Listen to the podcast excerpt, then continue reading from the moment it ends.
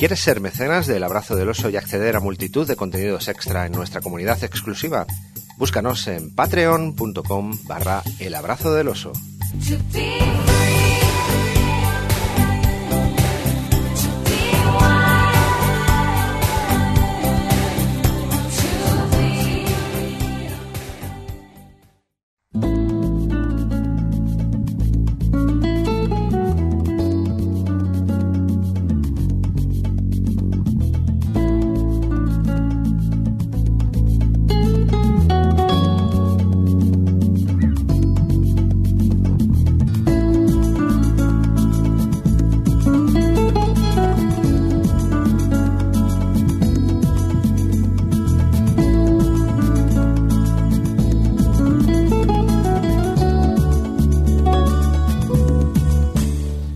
Del oso vuelven los premios Nobel españoles. Es el turno de cuatro grandes maestros de la escritura galardonados con el premio de la Academia Sueca y de uno de los grandes científicos del siglo XX, Severo Ochoa, premiado por sus importantes trabajos sobre la información genética de nuestras células. Entre los literatos nos acercaremos a la vida y la obra del también peruano Vargas Llosa, nuestro al menos en parte último Nobel, Descubriremos la maravillosa obra y la extravagante personalidad de don Camilo José Cela, la poesía sublime de Vicente Alexandre y profundizaremos, gracias a una imprescindible visita, la del profesor José Antonio Expósito, en la obra y la figura de uno de los poetas más universales de las letras españolas, Juan Ramón Jiménez.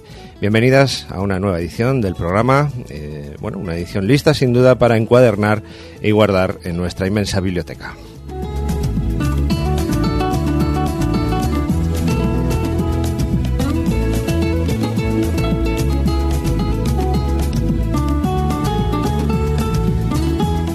Muy buenas tardes, queridas amigas y queridos amigos del Abrazo del Oso. Aquí estamos una semana más, después de un pequeño parón, ¿verdad, Ángel González?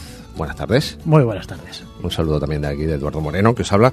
Hemos estado un poquito parados, pero... No sé yo si hablas, se tiene la lengua y un poco de trapo. Es que hay que explicarlo todo, Ángel. hay que explicarlo todo, ¿no? Que, llevas de cumpleaños desde las 2 de la tarde y claro, a ver, estas cosas pasan. No el mío, no el mío, el de nuestra casa radiofónica, OMC Radio, que cumple 30 años, y lo hemos celebrado, lo hemos celebrado aquí en el, en el edificio este central de oficinas, en nuestra decimosexta planta ahí en, la azotea, ¿no? Por ahí, sí, más, o menos. esa es la planta. No, la 17, porque la 16 es, ahí, esta. Ahí ya te veo, ya te veo más centrado. Ya estamos centrados. Decimoséptima planta. Y aquí, pues eso, hemos estado celebrando 30 ¿eh? años de, de radiodifusión y de, y de un trabajo imprescindible, el de OMC Radio en, en la zona sur de Madrid, en el barrio. Bueno, pues el trabajo social, el trabajo socioeducativo que, que realiza esta entidad y que, y que la hace tan, tan valiosa. ¿no? Sí, además acercando la radio a la calle, que es quizá algo que se echa un poco de menos en los otros medios tanto que están tan centrados en otro tipo de información, pues aquí por lo menos este tipo de emisoras comunitarias sí que hacen un poco esa labor de llevar la radio a la calle, al barrio. Sí, de cubrir huecos que las instituciones dejan libres, por desgracia, y bueno, pues tiene que ser la, la gente, la, la colectividad quien se, se una para, para, llevar a cabo estas cosas. Y, Bueno, pues aquí 30 años haciéndolo. No está Casi nada, nada, fíjate. Así que Éramos jovencitos y todo, ¿eh? Bueno, bueno, bueno. Algunos, más que otros. Nos hemos juntado aquí, no, no es cuestión de ponernos a contar, pero algunos tenían el pelo largo y ahora no. Estas cosas pasan. Ahora no ninguno, no tiene ningún pelo. Es lo que tiene. pero sí, sí, buenos recuerdos.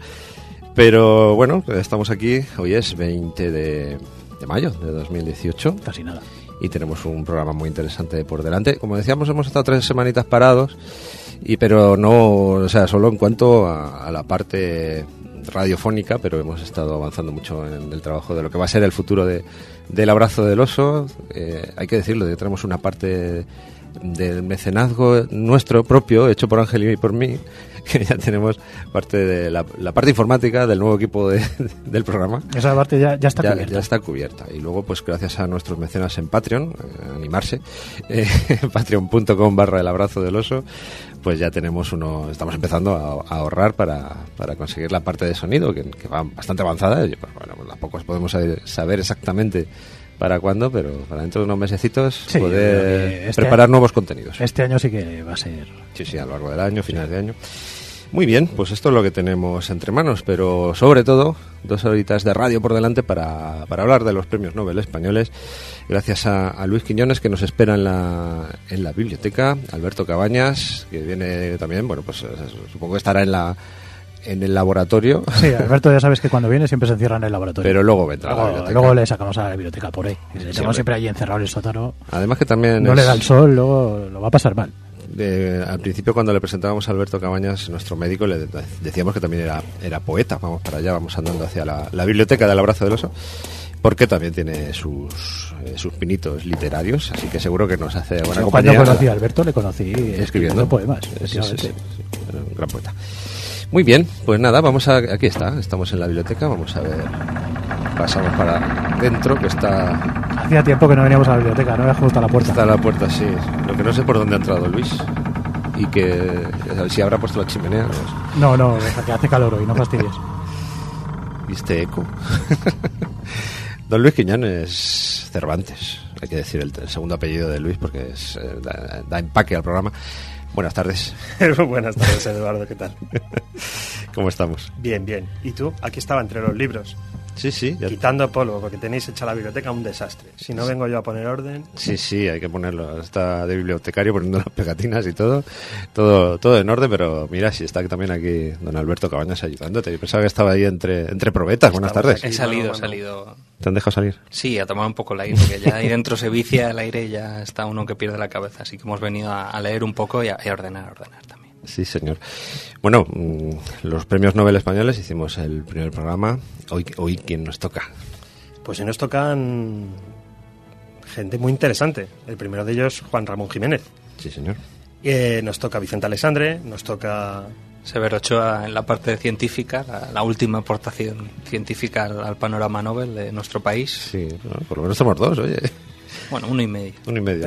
Sí, sí, sí, luego lo veremos. Luego lo contamos. Camilo, don Camilo. Don Camilo.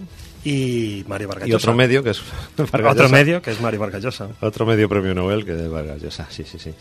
Pues nada, tenemos... Además, eh, como solemos decir, a veces intentamos buscar eh, expertos que nos hablen un poquito mejor de los temas que vamos a tratar. Y como no lo conseguimos, pues tenemos a Luis o a, Alberto y demás. Pero hoy sí que lo hemos conseguido. y tenemos un, un, invitado que es José Antonio Espósito, como decíamos al principio, al que, al que vamos a, presentar ahora dentro de un ratito. Pero bueno, primero damos, te damos las buenas tardes. Muy buenas tardes, José Antonio. buenas tardes. Y ahora dentro de un ratito os explicamos quién es y sobre todo nos explicará él la figura de Juan Ramón Jiménez, porque es eh, un gran experto en, el, en el, poeta, ¿eh? quizá uno de los más universales, ¿no? Don Luis. Sí, así es. Yo creo que Juan Ramón Jiménez es uno de nuestros poetas más universales, no solo por la calidad de su obra, sino porque vivió entre Europa y América. Y bueno, porque de algún modo Juan Ramón Jiménez asimila todas las experiencias literarias y estéticas del siglo XX, ¿no? eh, este onubense del pueblo de Moguer, que nació en 1881 y falleció en el exilio en Puerto Rico, en San José de Puerto Rico, en 1958. Ejerció también su magisterio sobre los miembros de la posterior generación del 27 y fue un poeta desde luego admirado y querido y se le considera un maestro de maestros, ¿no? Sí, señor. Eh, tenemos eh, hacemos un pequeño apunte aquí también, porque tenemos a Ana Muñoz en la, en la grabación, nuestra productora, también citar a Irene Fernández, que, está en la otra producción, digamos, y que también han venido por aquí Susana y, África a, ver el programa. Les saludamos. No sé si tienen que decir hola Ángel, que es el que manda, sí, tienen que, es que dice que hay que pagar esa, esa norma, es decir hola. Hola. Saludar por lo menos. Hola Susana. Hola, ¿qué tal? Muy bien. Y hola África. Hola. Dicho esto, ¿qué más nos cuentas de Juan Ramón? Bueno, de Juan Ramón se pueden contar muchas cosas y hoy vamos a aprender mucho, seguro que de nuestro invitado.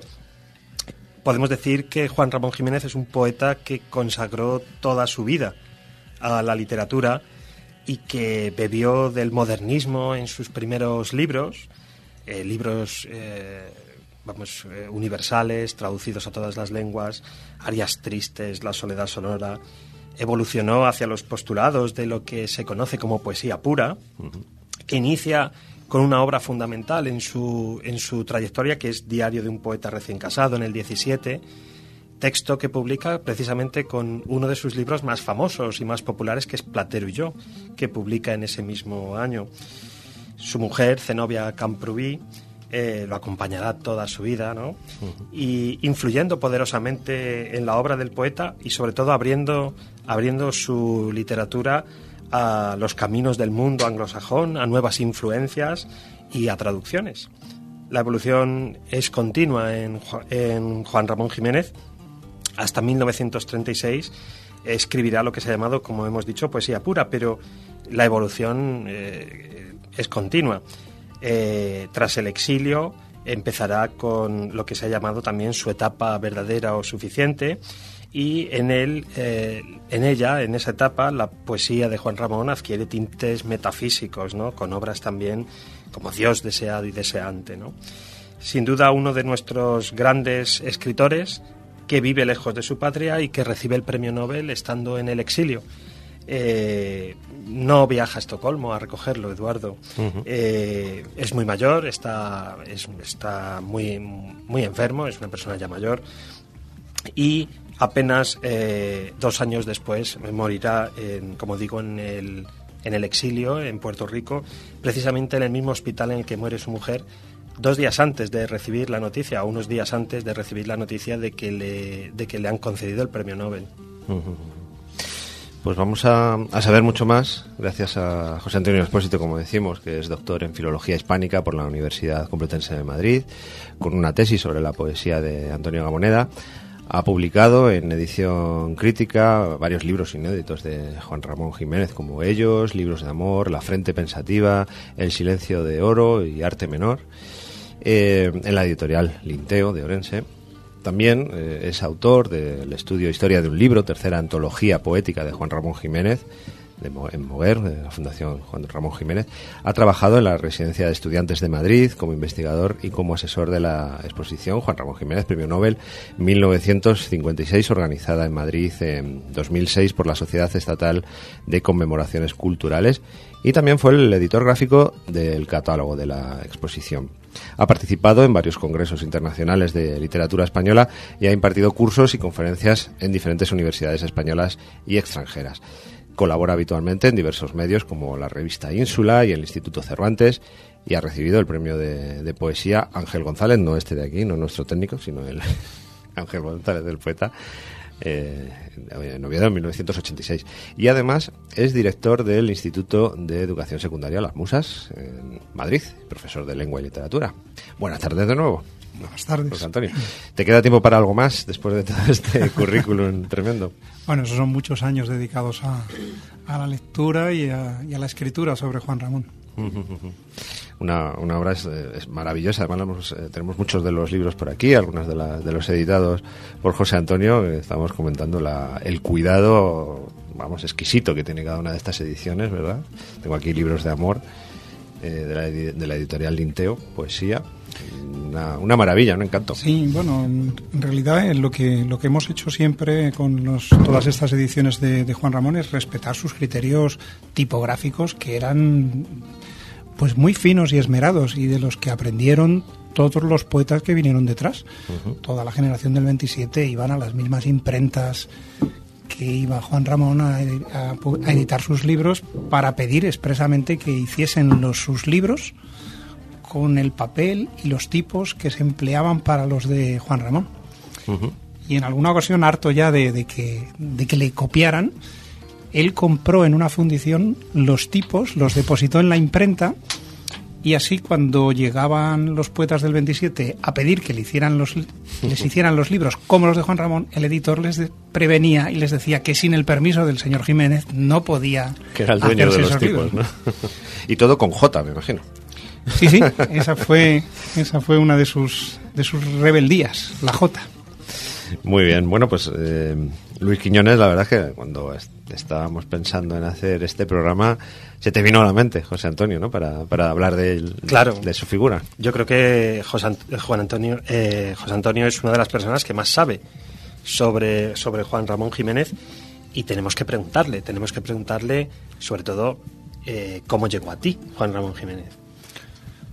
Pues eh, yo creo que mi, pasión por Juan Ramón nació en la época escolar. Eh, yo descubrí, un, no sé, algo que me, me, llamó la atención, me interesaba de una manera intuitiva cuando era un adolescente y que luego después en la universidad pues se fue afianzando y muchas veces a contracorriente porque Juan Ramón durante muchos años no ha sido un autor valorado en, en este país, al contrario, denostado, criticado y objeto de burlas y de sátiras eh, de una manera injusta. Injusta, completamente. Uh -huh. sí, sí. Y hay un Juan Ramón, ¿tú crees, eh, que desconoce la mayoría, no? Sí, sí, sin duda. Y esto se constata en cada una de las publicaciones que, que aparecen del Nobel. Uno de los mayores eh, revolcones que, que, se dio se, se han dado a la, la, figura de Juan Ramón fue cuando apareció este libro que tenemos aquí, el de Libros de Amor, en el año 2007. Porque hasta entonces yo creo que en España la idea que se tenía de Juan Ramón era una especie de, de un franciscano con, el, burri ascético, con ¿no? el burrito y una especie de, de, señor casi místico, ¿no? Una especie de contrarrevolucionario con respecto a, al 27, ¿no? Algo así. En principio la, la, la, figura asociada al burrito era de, de, de, eso, de un franciscano, ¿no? Y de una, sí, un sí, ser sí. muy puro. Y claro, cuando eh, se publicó este libro, Libros de Amor, donde Juan Ramón eh, pues eh, hablaba de, sus amores carnales, apasionados, eróticos y explícitos con distintas mujeres, aquello supuso una conmoción, porque además en ese en esa lista de, mujeres que desfilan por estos poemas nos encontrábamos mujeres casadas, había alguna separada, había jóvenes, eh, incluso lo que más llamó la atención era la relación con, con, dos monjas del Sanatorio del Rosario de Madrid y el escándalo, claro, estuvo servido y, y bueno, pues descubrimos a un Juan Ramón apasionado, erótico, carnal, muy diferente de lo que habíamos visto hasta entonces, ¿no? Esa fue una faceta que, que, pocos conocían y que gracias a este libro pues cambió, ¿no? Y así sucesivamente, cada una de las publicaciones que van apareciendo, ¿no? O sea que hemos descubierto un, un, nuevo Juan Ramón Jiménez respecto al mito, digamos. Y bueno, una de tus, eh, uno de tus trabajos ha sido precisamente el de descubrir eh, muchísimos poemas inéditos, muchísimos trabajos inéditos de, de Juan Ramón. ¿Cómo, ¿Cómo, se puede hacer eso? ¿Cómo, ¿Cómo, se llega a descubrir un poema inédito de un bueno, autor pues, tan conocido? ¿no? Sí, no es fácil, no es fácil, pero eh, sobre todo por la gran cantidad de documentos que Juan Ramón dejó tras su muerte. Uh -huh. Juan Ramón, como ya sabéis y habéis, habéis explicado al comienzo, eh, cuando llegó la guerra a España, Juan Ramón salió al exilio y su archivo quedó en España. Eh, fue asaltada su casa por, por parte de, de, unos falangistas que robaron muchos documentos, libros, eh, porque la casa quedó sola. ¿no? Aquí quedan, por lo tanto, todavía cerca de 30.000 documentos de Juan Ramón. Cuando hablo documentos son fotografías, sí, sí, recortes, de todo tipo. Pero en el exilio, donde Juan Ramón pasó pues el resto de su vida, porque ya no regresó, no quiso regresar nunca vivo a España mientras estuviese Franco en, en el poder, pues todo lo que escribió está ahora mismo depositado en el archivo de, de la Universidad de Puerto Rico. Entonces cualquier investigador ahora mismo debe ir, acudir a ambos centros para bucear en, en todos esos eh, manuscritos del poeta y reconstruir aquellos libros que él, Juan Ramón, no llegó a publicar. Uh -huh. No porque no tuviera interés, sino porque era un autor tan eh, con una capacidad de creación tan asombrosa que superaba a la posibilidad de editar y de publicar. Eh, yo siempre establezco la comparación con, con un pintor. Si imaginemos que Picasso solamente pudiese mmm, se pudiesen conocer aquellos cuadros que pudo exhibir, eh, pues eh, sería muy limitado. Ajá. A Juan Ramón creaba cada día eh, pues varios poemas, varias páginas, pero no había una editorial, ni él tuvo las posibilidades de editar tanto como él creaba, ¿no? Le preocupó siempre más crear que publicar. Uh -huh. Y sabía que detrás pues llegaríamos los, los estudiosos y, y, bueno, daríamos a conocer sus obras. Y Eso sí, y os dejaba pautas. sí, sí, la pauta más clara era que, ma- eh, decía él, que maldigo a todo aquel que haga un libro feo con mis poemas, ¿no? Y eso es por lo menos lo que intentamos. Cometeremos otros errores, pero ese por lo menos intentamos a toda costa que no suceda. Damos fe, damos fe de que, de que son libros bonitos, ¿verdad? Sí, sí, sí, lo son. Eh, yo tengo, un- bueno, el premio Nobel a, a Juan Ramón es uno de los más fundamentados, ¿no? Probablemente de nuestras letras, ¿no? Eh, sin embargo, tuvo mucha polémica. eh, Porque se le estaba premiando a un exiliado. Esto ocurrió en el año 56. Sí, sí, sí, correcto. Pues es un caso paradójico porque eh, yo creo que cualquier país se enorgullece de que le concedan el premio Nobel a, un, científico, a un escritor. Y en el caso de, de España, eh, Juan Ramón fue premio Nobel a pesar de España. Era un exiliado y obviamente el candidato que proponía en ese año España para el premio Nobel era Ramón Menéndez Pidal, que por supuesto lo, lo merecía. ¿Quién, ¿Quién va a decir que no? E incluso el propio Juan Ramón apoyaba la candidatura de, de- su amigo, ¿no? de Menéndez Pidal. Pero en España ni los rectores, ni los académicos, ni las instituciones apoyaban la propuesta que había hecho desde América una universidad en favor del premio Nobel de, de Juan Ramón. Al revés, hicieron lo posible para que el mm, que ganase ese año fuese el candidato presentado desde, desde el país, desde España, frente a cualquier otro extranjero y Juan Ramón era un exiliado y poco menos que un extranjero.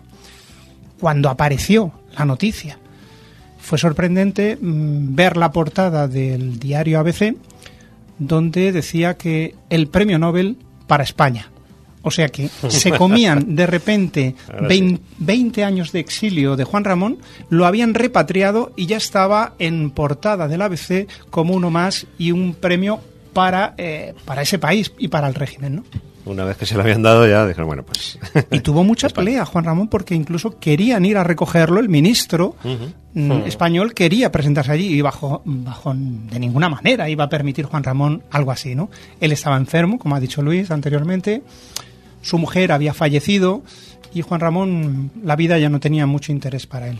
De hecho, yo creo que uno de los momentos más tristes es cuando le comunican la, concesión del premio Nobel a Juan Ramón. Eh, la mujer estaba muy enferma, Zenobia, su compañera, muy enferma, estaba en el lecho de muerte y apareció por allí un periodista sueco. Eh, hubo gran revuelo porque todos imaginaban que podía ser eh, previo a la- la noticia, la aparición de este periodista, ¿no? Y le pidieron al periodista que confirmase si le iban a dar el premio Nobel porque la mujer eh, no sabían si, les, si le podían quedar días u horas, ¿no? hizo la llamada el periodista a la Academia Sueca, le dieron permiso ante la situación que estaba relatando para comunicar extraoficialmente, que parece ser que es la primera vez, la primera y la única que se ha comunicado al interesado el premio antes de hacerlo público por parte de la Academia. Y Zenobia, como ha dicho Luis, murió a los dos días. Por lo menos murió con la alegría de, de saber que su marido, después de tantos años y tanto esfuerzo en el que ella había sido, desde luego, también partícipe, le habían concedido ese premio Nobel. Pero cuando en el eh, Juan Ramón que estaba al pie de la cama de su mujer cuando estaba ya en esos momentos difíciles le anuncian lo apartan y le dicen que le han dado el premio Nobel. La palabra que exclamó Juan Ramón en esa situación y en ese momento fue la siguiente. Dijo ahora no tenía ya para él ningún sentido ningún valor ante la- el drama que estaba viviendo con su mujer ¿no? quedaba en un segundo plano, sin duda.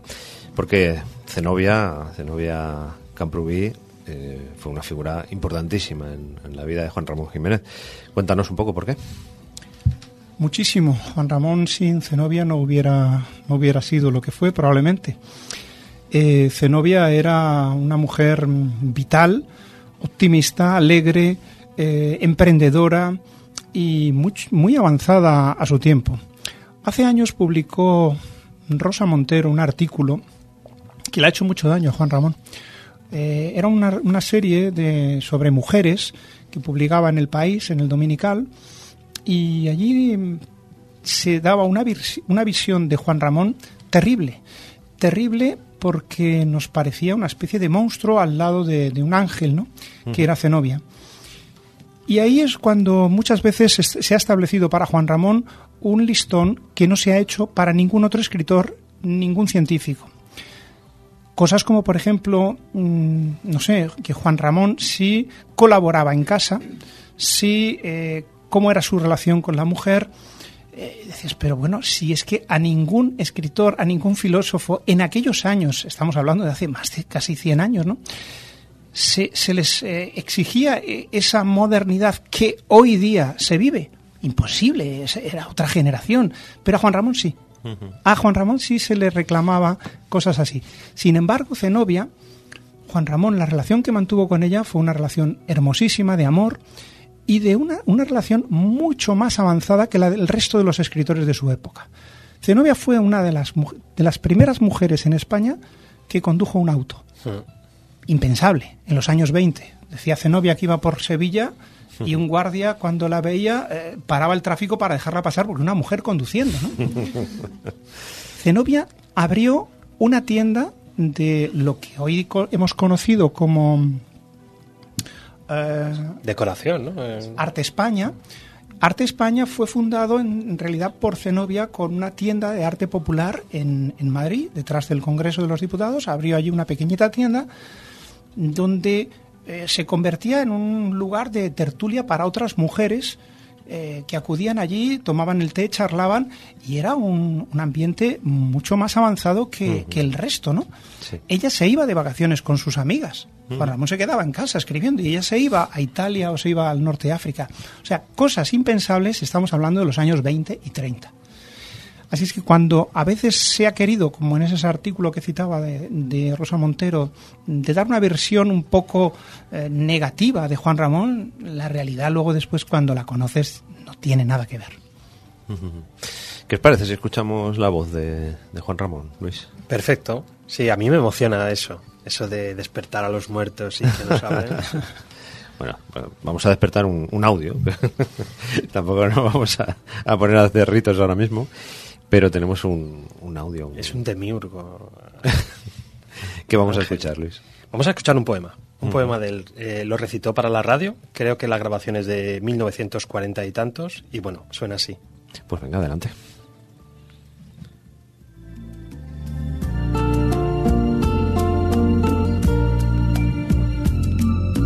¿Cómo era, Dios mío? ¿Cómo era? Oh corazón falaz, mente indecisa era como el pasaje de la brisa, como la huida de la primavera, tan leve, tan voluble, tan ligera como estival vilano, sí, imprecisa como sonrisa que se pierde en risa, vana en el aire igual que una bandera, bandera, sonreír, vilano, alada primavera de junio, brisa pura, qué loco fue tu carnaval, qué triste todo tu cambiar trocóse en nada, memoria, ciega abeja de amargura. No sé cómo eras, yo que sé que fui. Se nos ha cortado ahí un poquito el final. Pero bueno, perdonad, perdonad este, este golpetazo. Eh, para alguien que, vamos, que has dedicado una buena parte de tu vida a investigar sobre él, ¿qué, se, se siente escuchándole? Sí, la, la primera vez que lo escuché hace ya muchos años me sorprendió porque yo pensé que iba a escuchar eh, un tono, te estoy hablando de hace, ya te digo, muchos años, un tono más andaluz. Y, había desaparecido. Juan Ramón, yo creo que borró incluso ese, ese acento en su dicción, ¿no? Sí, en general, bueno, hemos escuchado aquí, cuando hemos hecho algún programa antes de literatura, hemos escuchado, hemos intentado escuchar las voces de, y la de Juan Ramón Jiménez sorprende, sorprende muchísimo. También hemos escuchado a Miguel Hernández con una voz ronca, ¿verdad? O a Pablo Neruda, que si lo habéis escuchado alguna vez, tiene una voz lánguida, no tiene nada que ver lo que escribe con lo que, con la voz que, que yo. Eh... Juan Ramón suena siempre profundo. Profundo, sí, profundo, pero tanto en la forma como en el fondo. Es eh, un poeta que nunca fue, se perdió en detalles superfluos, siempre fue a la esencia, y eso yo creo que es lo que hace que sea un poeta. Podríamos decir que a veces que, que sus libros amarillean, pero no envejecen. tienen vigencia, tienen actualidad. ¿Pero por qué? Porque siempre en su poesía eh, tiene ese aire, ese vuelo de trascendencia que hace que esté conectando con la poesía más auténtica y, más verdadera. Estoy de acuerdo. Y además nadie mejor que tú para decírnoslo que has dedicado media vida a investigar a, a Juan Ramón Jiménez, ¿no? Eh, aquí en este programa, en El Abrazo del Oso, hemos hablado mucho de ciencia y hemos hablado mucho de investigación. ¿Cómo está el tema este de la investigación que no es de bata blanca? Porque casi siempre todo el mundo que se habla de, de Pues- investigadores piensa en, En un Alberto, laboratorio, piensa en Alberto. Alberto, claro. Sí. Pues, Pero ¿cómo está la otra, la investigación filológica, la investigación humanística? Pues mira, eh, volvemos de nuevo a Juan Ramón. Juan Ramón llamaba héroes, héroes, héroes españoles a todos aquellos que se dedicaban hace 100 años, fíjate lo que estamos hablando, aquellos que se dedicaban a la ciencia, a la investigación, a la creación, porque en España ser científico, ser creador, es un auténtico heroísmo. Tienes que luchar contra todo, decía Juan Ramón en aquella época. Contra el ruido del vecino, contra el ruido del tranvía, contra eh, las mayores adversidades que uno pueda imaginar, pues las tiene el, el- el investigador. Aparte del desafío de su, de su terreno, de su ámbito, el entorno en España no es nada propicio. No estamos hablando ya ni de becas, ni de subvenciones, ni de ayudas, sino de hostilidad hacia el científico. Eh, y eso es terrible para un país, y así nos ha ido, efectivamente, claro, porque llamamos héroes en este país solamente a los militares. O a los es- futbolistas. A los futbolistas. o a los futbolistas que triunfan un día o que se juegan la vida un día, pero el que se la está jugando todos los días de su vida, que es el investigador o es el creador, a ese no se le valora. Y eso es lo que tenemos, un país de pues de una pobreza intelectual, en este caso, enorme e investigadora. Bueno, pues desolador el panorama. O sea que no hemos mejorado mucho desde la época de Juan Ramón a nuestros días. Al revés. Porque tú cuando has tenido que ir a Puerto Rico, por ejemplo, eh, tú te has tenido que financiar de tu propio bolsillo. Claro, claro. Todos los claro. viajes, tu estancias Eh, allí. La investigación es eso, es pasión. Y se investiga porque uno es apasionado de, de- de su tema y pone sus medios, sus recursos, sacrifica sus vacaciones, a su familia y, y hace las cosas porque, porque le atraen. No te digo ya si contásemos en este país los que cada uno que, que investiga, pues con una algo de ayuda, algo de no sé, de que nos diesen algo de tiempo. Imposible, no sé. Sería otro país diferente, ¿no? Sería otro país. No estaríamos en España. ¿Qué, qué, qué nos van a contar, verdad, Alberto? Bueno, sí, yo creo que lo ha contado perfectamente. Incluso ha dicho que, incluso en proporción, ahora estamos mucho peor que, que en los tiempos de Juan Ramón, o por lo menos en los tiempos previos al exilio, porque es verdad que había eh, muchas instituciones que eran punteras para, para la Europa de la época y que hoy en día, al revés, ¿no? Estamos a la cola de que todos los institutos de investigación, sean de eh, ciencias naturales, sociales o de humanidades, pues bueno, están prácticamente en la subsistencia y, y dando gracias. Y es verdad que el investigador biomédico todavía, pues bueno, de vez en cuando se da alguna noticia o alguna cosa, que parece como que, que los apoyan o que la gente le ve una utilidad, pero ya si entramos en, en el terreno de la cultura, yo creo que ya es eso no, no vale para nada, no tiene ningún beneficio para la sociedad, entonces pues bueno, no, no hay que invertir en eso, ¿no? Lo cual ya, pues bueno, ese terreno de pobreza intelectual, ¿no? Que decía José Antonio, en el que pues cualquier cosa te la pueden vender porque no, no hay espacios de debate, de crítica, de... Pero fíjate que como vamos sobrados, el presupuesto que se destina en este país a educación es el 4,1 del Producto Interior Bruto y como, como vamos sobrados, Vamos. como digo, el, pro- el- el presupuesto que se presenta a Europa de aquí al año mm, 2020 es que quede reducido al 3,7. O sea que que todavía nos sobra. Sí, sí, es- ¿no? es una estamos sobradísimos, no sé para qué queréis tanto. Por eso tenemos que estar aquí nosotros contando cosas que tendrían que contarse en otros sitios. Sí, sí, sí, es lo que intentamos por lo menos. ¿verdad? nuestro nuestro hueco, como decíamos al principio con, con OMC Radio, ¿no? Esos huecos institucionales, pues los tenemos que cubrir la gente, de algún modo. Y además, en tu caso, José Antonio, tú eres investigador, divulgador y además director de un centro público de enseñanza, lo cual, bueno, pues ya es malabarismo, ¿no? Bueno, la, la vida a veces te, te lleva a esas situaciones que nunca has imaginado y sí, eh, hace tres años asumí el- la dirección de, de un instituto del, de, de San Blas, el Instituto de las Musas. Y bueno, pues es una...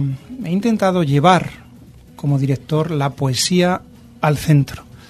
Eh, y bueno, hemos hecho una labor hermosa dentro del centro.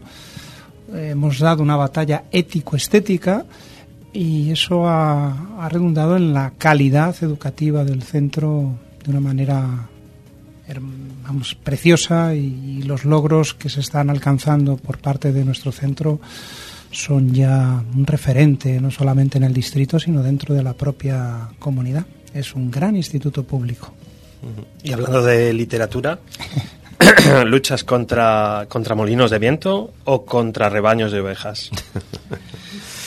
Bueno, eh, la pregunta Tiene su intríngulis. tiene su miga porque eh, Juan Ramón ha sido siempre un autor con una leyenda negra terrible. Ha habido autores que han gozado de una simpatía siempre. Eh, y en cambio Juan Ramón, mm, bueno, yo sé que de forma interesada se han vertido muchos bulos y muchos sanbenitos se le han colgado, ¿no? En parte porque era un hombre que estaba en el exilio y en su relación, por ejemplo, con el 27, que es precisamente el tema sobre el que versa el, el próximo libro que voy a publicar después de este otoño, publicaré un libro titulado Ecos de una voz, en el que analizo la relación entre Juan Ramón y, y la generación del 27, sus discípulos. ¿Por qué al principio tuvieron esa relación de amistad? ¿Por qué surgió el choque? Y luego la enemistad, la terrible enemistad con algunos de ellos. Y bueno, pues es un libro en el que yo me he divertido muchísimo escribiéndolo y he descubierto muchos detalles completamente in- in- inéditos, ignorados. He buceado en las cartas, en la correspondencia, en manuscritos de Juan Ramón y las sorpresas saltaban constantemente. Es necesaria una revisión de, de esa relación y contar la historia de la literatura desde el otro lado, desde no desde los que quedaron dentro de España, eh, miembros del- de este 27, que dieron una versión eh, distorsionada e interesada de esa, de esa relación, llámense Damaso Alonso, Gerardo Diego o Vicente Alexandre, y la visión que dio Juan Ramón en el exilio desde América. ¿no? Bueno, interesante sin duda. No nos dejes con la miel en los labios y cuéntanos algo más de qué va tu algo más que hayas escrito en este libro para que en cuanto salga corramos a, A por él, a la- por él, las librerías. No, es que además estás planteando pues eso, una relación muy interesante, ¿no? Es- que hemos escuchado tantas veces, ¿no? Se Esa cruzan- pelea, ese, ese choque entre la generación del 27 y, Se cruzan y el muchas padre, cosas, sí. Ramón, ¿no? Sí, sí, fue el padre de todos ellos, Sí. efectivamente, así lo reconocen. Luego hubo un momento en el que dijeron que, que si había ciertas envidias porque ellos estaban haciendo grandes poetas y lo iban a eclipsar. Yo creo que eso es absurdo porque Juan Ramón fue muy generoso con todos ellos. Les abrió, creaba revistas simplemente para publicar a estos jóvenes. Él no publicaba nada, gastaba su dinero en, en alentar a- a- todos ellos era el espíritu que había mamado de su maestro, de Francisco Giner de los Ríos, de la institución libre de enseñanza, de alentar a los jóvenes. Lo que sucede es que hay un momento en que cuando los poetas ya alcanzan una notoriedad y una madurez, hay que exigirles. Y eso ya no les gustó al 27. Cuando Juan Ramón dijo hasta aquí han sido impulsos, pero usted ahora debe dar frutos mm, de verdad y no perderse como se perdieron algunos de estos jóvenes del 27 en unos campos, en unos caminos poéticos, pues que sin duda no conducían a la verdadera poesía. Por ejemplo, criticaba que algunos se desviasen hacia la poesía social o Alberti, ¿no? Le- Sí, le por supuesto, a Alberti. O, por ejemplo, a Lorca criticaba esa visión demasiado folclórica que daba en la poesía, ¿no? Un tanto zarzuelera. Y Juan Ramón, pues eso no le parecía mm, sustancial, ¿no? O a Salinas. A Salinas le decía en alguna ocasión eh, cuando publicaba tantos poemas, que sea el radiador, que sea la bombilla eléctrica, que sea el coche, pues le decía, déjese ya de este, artefactos, ¿no? de este inventario, dice, porque le voy a hacer un- una petición de esos nuevos inventos, eh, parecía un catálogo, decía, de compra y, y, bueno, él decía que no se es moderno por el tema, sino por el fondo. Y claro, eh, tenía toda la razón. No se es moderno por hacer un poema a, a un portero de fútbol, como le hizo, Miguel hizo Alberti. Hernández. Y- y Alberti. Miguel Hernández también tenía una... Bueno, la profundidad y la renovación viene por la manera, la técnica de abordar eh, un contenido, porque los temas son universales. El verdadero poeta es el que habla del amor, de la muerte, del destino de- del hombre, que es lo que nos preocupa a todos, ¿no? Y hacerlo de acuerdo al- a la época en la que estás, una poesía moderna, actual. Eso es el mérito de un poeta. Pero no se es mejor poeta, ni más vanguardista, ni más eh, moderno por, por esos asuntos tan puntuales, ¿no? Bueno, pues chocaba esta visión de Juan Ramón de un poeta plenamente simbolista con otros poetas pues que tomaban esos rumbos, ¿no? Y luego después las cuestiones personales que se cruzaron pues eh, entre todos ellos. Eh, termino con, con un detalle y es que a Juan Ramón llegó un momento que se hastió tanto de que el 27 le copiaran versos, poemas, expresiones calcadas, que llegó a preparar un libro, o insinuó que iba a publicar un libro con todos esos ecos de Juan Ramón en el 27. Bueno, pues en este libro que, que os digo que mm, aparecerá ahora, eh, en este otoño, he tomado la molestia de establecer las comparaciones, las similitudes entre poemas concretos de Juan Ramón, de Lorca, de Alberti, de Alexandre, y es que son calcados los versos. Parece asombroso. En un congreso, en una ocasión, estaba dando yo una ponencia ante unos periodistas y, y uno de ellos ya enseguida se, se aceleró y dijo, pero eso es calco, eso es copia. Y yo como ya me sé lo- este mundo del, del periodismo, pues tuve que apaciguarle un poco al, al periodista para decirle que, bueno, yo sé que Lorca o Salinas o Alberti son poetas de entidad como para no estar copiando al poeta.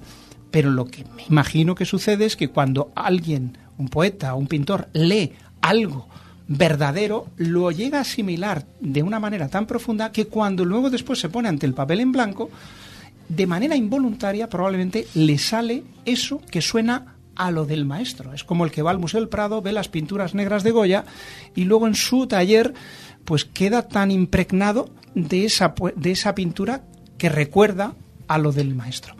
Bueno, pues lo de Juan Ramón es que los versos son calcados y, y he subrayado solamente los ejemplos más mm, fáciles y más eh, reconocibles de los grandes poetas de Lorca, de Salinas o de Alberti, ¿no? Muy interesante. Eh, a ti también te han copiado, ¿no? Me han dicho. Un pajarito me ha dicho que, que también te han copiado a ti, ¿no? Bueno, no, tuvimos, Cuéntanos, un- tuvimos cuéntanos una de este famoso libro donde, donde el famoso libro de las monjas, que, que así se conoce, el libro de amor, que fue un gran escándalo cuando apareció, sobre todo por, ya digo, los, los poemas en los que Juan Ramón hablaba de, de esa relación amorosa con, con dos monjas. En el prólogo explico quiénes son y, y qué sucedió con estas mm, novicias del Sanatorio del Rosario de Madrid, dos jovencitas que tenían unos 19 años, como Juan Ramón cuando llegó allí. Juan Ramón es que estuvo viviendo dos años en ese sanatorio. Y contaba Juan Ramón que, que fueron los dos mejores años de su vida. Él con esas muchachas se entendía, jugaba, creaba poemas y a una de ellas, la madre superiora del Sanatorio del Rosario, mm, directamente la trasladó de manera fulminante ante los rumores que había de la relación entre Juan Ramón y, esta novicia. Pero luego hubo otra, otra novicia más, con la que Juan Ramón también parece que tuvo lo suyo. Y, y claro, el escándalo, pues cuando aparecieron estos poemas y se contó la en el prólogo la historia de, de Juan Ramón en el sanatorio, pues mm, se abalanzaron la, la- la prensa, se abalanzó la prensa enseguida a, a escudriñar de- detalles de, de qué había sucedido allí, ¿no? Pero el- la cosa salpicó hasta Italia. Recuerdo que el día de la presentación estaban allí los periodistas italianos de la televisión y yo, asombrado, pregunté, pero bueno, ¿cómo eh, os interesa esto? Y me dijo, pero bueno, ¿no ha visto usted el Corriere de la Sera que, que viene? Dije, no, no lo he visto. Daban la noticia de la, de la relación de Juan Ramón con estas dos monjas. Y claro, el periodista me decía, hombre, que estamos hablando de Italia, es el Vaticano, esto es un premio Nobel, ¿no? Sí, sí, sí. Y enseguida, pues también el otro periodista, el Guardian, dedicó una página entera a hablar de un periodista que muy fino, cuando me hizo las preguntas, yo pensé que iba a ser un hombre, le pedí que fuese eh, cuidadoso con esto, porque yo veía que todo derivaba hacia el escándalo en lugar de hablar de la poesía. El periodista parecía que se, se centraba en lo literario, Lo que vende. pero al día siguiente, cuando vi la noticia, Sí. había titulado Mi sexo en el convento por el premio Nobel Juan Ramón. Impresionante. Bueno, no podíamos escapar del escándalo. Dos años estupendos. ¿eh? No, pero, dice te, Juan Ramón. pero te preguntaba que... Sí, me preguntabas por lo de la copia. Bueno, pues Sí, porque- eh, apareció una edición clandestina de, de este libro. En Italia, de libros de amor, precisamente, en en Italia, Italia. precisamente, eh, de, con, habían traducido los poemas y yo escribía al, al profesor universitario de para decirle que, bueno, pues mandase un ejemplar para ver si aprendía algo. Y me dijo, no, no se preocupe, si, si esto está basado en, en su libro, ¿no? Bueno, aquí tengo el libro que me lo dedicó. No, sí, ya. ya sé que está basado ya. Muy bien, muy bien. Bueno, pues Juan Ramón Jiménez, eh, quizá, no sé, como, como lo veis, lo hemos comentado antes, un- el, el premio Nobel español más merecido. Y bueno, pues por fin con. Bueno, no quiero desmerecer a Luis ni a, ni a Alberto, pero con una persona que realmente, vamos, no solo conoce y, y disfruta de, de la obra de Juan Ramón, sino que, vamos, está totalmente empapado y, y se nota la, la pasión y el disfrute que, que, que transmites con hablando de Juan Ramón. Y esto hace que, que este ratito de radio haya sido muy, muy especial, José Antonio. Quédate con nosotros. Si Sí. tienes prisa, no, pero si te quieres quedar con nosotros... Os, a- os acompaño. bueno, Fíjate, vamos a hablar de Vicente Alessandre, o sea que también podemos hacer aquí Estupendo. Claro, sí. aportaciones y, bueno, pues eso, muy vinculado, como decías, a Juan Ramón Jiménez. Bueno, Vicente Alessandre en realidad no es uno de los poetas tampoco más populares de la generación del 27 y sin embargo No, no. Ujú. fue probablemente el que eh, bueno el que también más polémica suscitó cuando recibe el premio porque también fue criticado fue criticado por todos esos otros autores que estaban en el exilio y que se consideraban a sí mismos eh, merecedores o más merecedores de, de ese premio de ese premio Nobel de literatura Y una Que re- figura bastante, bueno, pues, que bastante Sí. poco sobresaliente en lo personal. Sí, ¿no? en lo personal, sí, efectivamente. Recibe, bueno, hay que decir que recibe el premio eh, en 1977, es decir, ya ha muerto el dictador y por tanto ya es una hora, es el momento de reconciliar el presente con el pasado y la Academia Sueca cuando dan el premio a, cuando da el premio a Vicente Alexandre en el fondo está apelando un poco a esa a ese reencuentro de las dos Españas ¿no? que paradójicamente eh, como digo no sintió bien entre muchos otros poetas que estaban en el exilio ¿no? Vicente Alexandre eh, Eduardo nació en Sevilla en el año 1898 muere en 1984 en Madrid pasó su infancia en Málaga eh, la ciudad de Málaga es la ciudad de, su, de sus, como él dice, donde aprendió a leer, ¿no? Y encontramos en su poesía alusiones a, esta ciudad y a su infancia, ¿no? Y a un compañero suyo de generación que estudió con él, Emilio Prados. Eh, nunca fue lo que se espera probablemente de un poeta andaluz, como, como le pasó también en parte a Juan Ramón Jiménez donde el neopopularismo o las, las influencias directas del folclore pues no se dejaron ver tanto como en otros autores como, como es el caso de Alberti o de Federico García Lorca. Su primera vocación no fue la poesía. Eh, estudió estudió eh, para ser perito mercantil. No, no- estuvo. De hecho, su primer libro de poemas lo publica bastante tarde. Estudió Derecho y Comercio y llegó a ejercer de profesor de Derecho Mercantil en la Universidad de Madrid.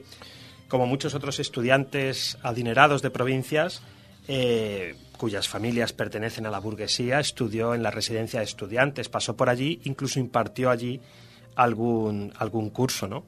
Una de las anécdotas más simpáticas de su vida es cómo Damaso Alonso precisamente le introduce en el mundo de la poesía por el que por el que Vicente Alexandre nunca había sentido ningún tipo de interés hasta que tiene 18 o 19 años. Y bueno, pues eh, ya sabéis que a Damaso Alonso también se le, se, se le considera uno de los padres ¿no? de, de la generación del, del 27. Y bueno, pues como tú has dicho antes, Eduardo, la biografía de Alexandre tampoco, tampoco es una biografía apasionante, ¿no? Vamos a tener que traer al periodista del Guardian para que le dé un que poco le de, dé un poco de vida. de vida. Bueno, también tuvo sus tu- tuvo sus sus claroscuros, ¿no? Ahora os contaré alguno, pero sí que es cierto que no tiene la vida, bueno, eh, su poesía o su vida no ha superado su poesía. No sé si me explico. Sí, sí, sí. ¿no? En realidad, quizás lo que más ha dado que hablar de la vida personal de Vicente Alexandre fue su, su relación con la estudiante californiana Margarita Alpers, ¿no? con la que se supone que tuvo una hija ilegítima. ¿no? Eh, esta muchacha que hizo un curso de Derecho Mercantil que impartía Vicente Alexandre en la residencia de estudiantes, se enamora de, de Vicente y ambos mantienen un idilio amoroso más o menos que dura dos veranos, ¿no? Ella vuelve a Estados Unidos, regresa el verano siguiente a España y parece que se queda embarazada de, de Vicente Alexandre. Habla en algún poema, hace referencia Vicente Alexandre a su paternidad inconsciente, ¿no? Porque conoce ya crecidita a la niña en un viaje que hace Alpers con su hija, que se llama Juanita, Juanita Alpers, eh, adopta el, el apellido de su madre y la- viaje a Palma de Mallorca y existe correspondencia entre, entre ellos. eh, donde, bueno, pues de algún modo le, le da a conocer que, que, que venga, que vaya a conocer a su hija, le pide y tal, ¿no? Eh, sí que es verdad que eh, Margarita eh, muere y en el eh, es Juanita Alpers quien le comunica a Juan Ramón Jiménez su, su fallecimiento, ¿no? Ha estado ahí un poco la, la hija de la hija ilegítima que tuvo Vicente Alexandre con con esta estudiante ha estado un poco ahí en la sombra, ¿no? Una invitación para los investigadores, ¿no? Eh, se cree que hay eh, correspondencia, que los herederos de Alpers tienen en Estados Unidos cartas que, que, bueno, pues sí que podrían darnos también, eh, darnos al- algún poema inédito, alguna historia, ¿no? Que, que sí que es interesante.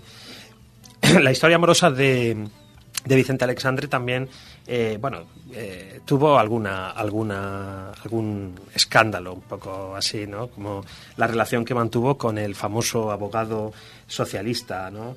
Un amigo suyo que tras irse al exilio, pues pierde el contacto con él, ¿no? Eh, antes también estuvo, mantuvo una relación con, con alguna otra mujer, con, incluso con una, con una actriz, ¿no? Sí que es verdad que si algo se le ha achacado precisamente a Vicente Alexandre es que ocultó durante muchos años su bisexualidad.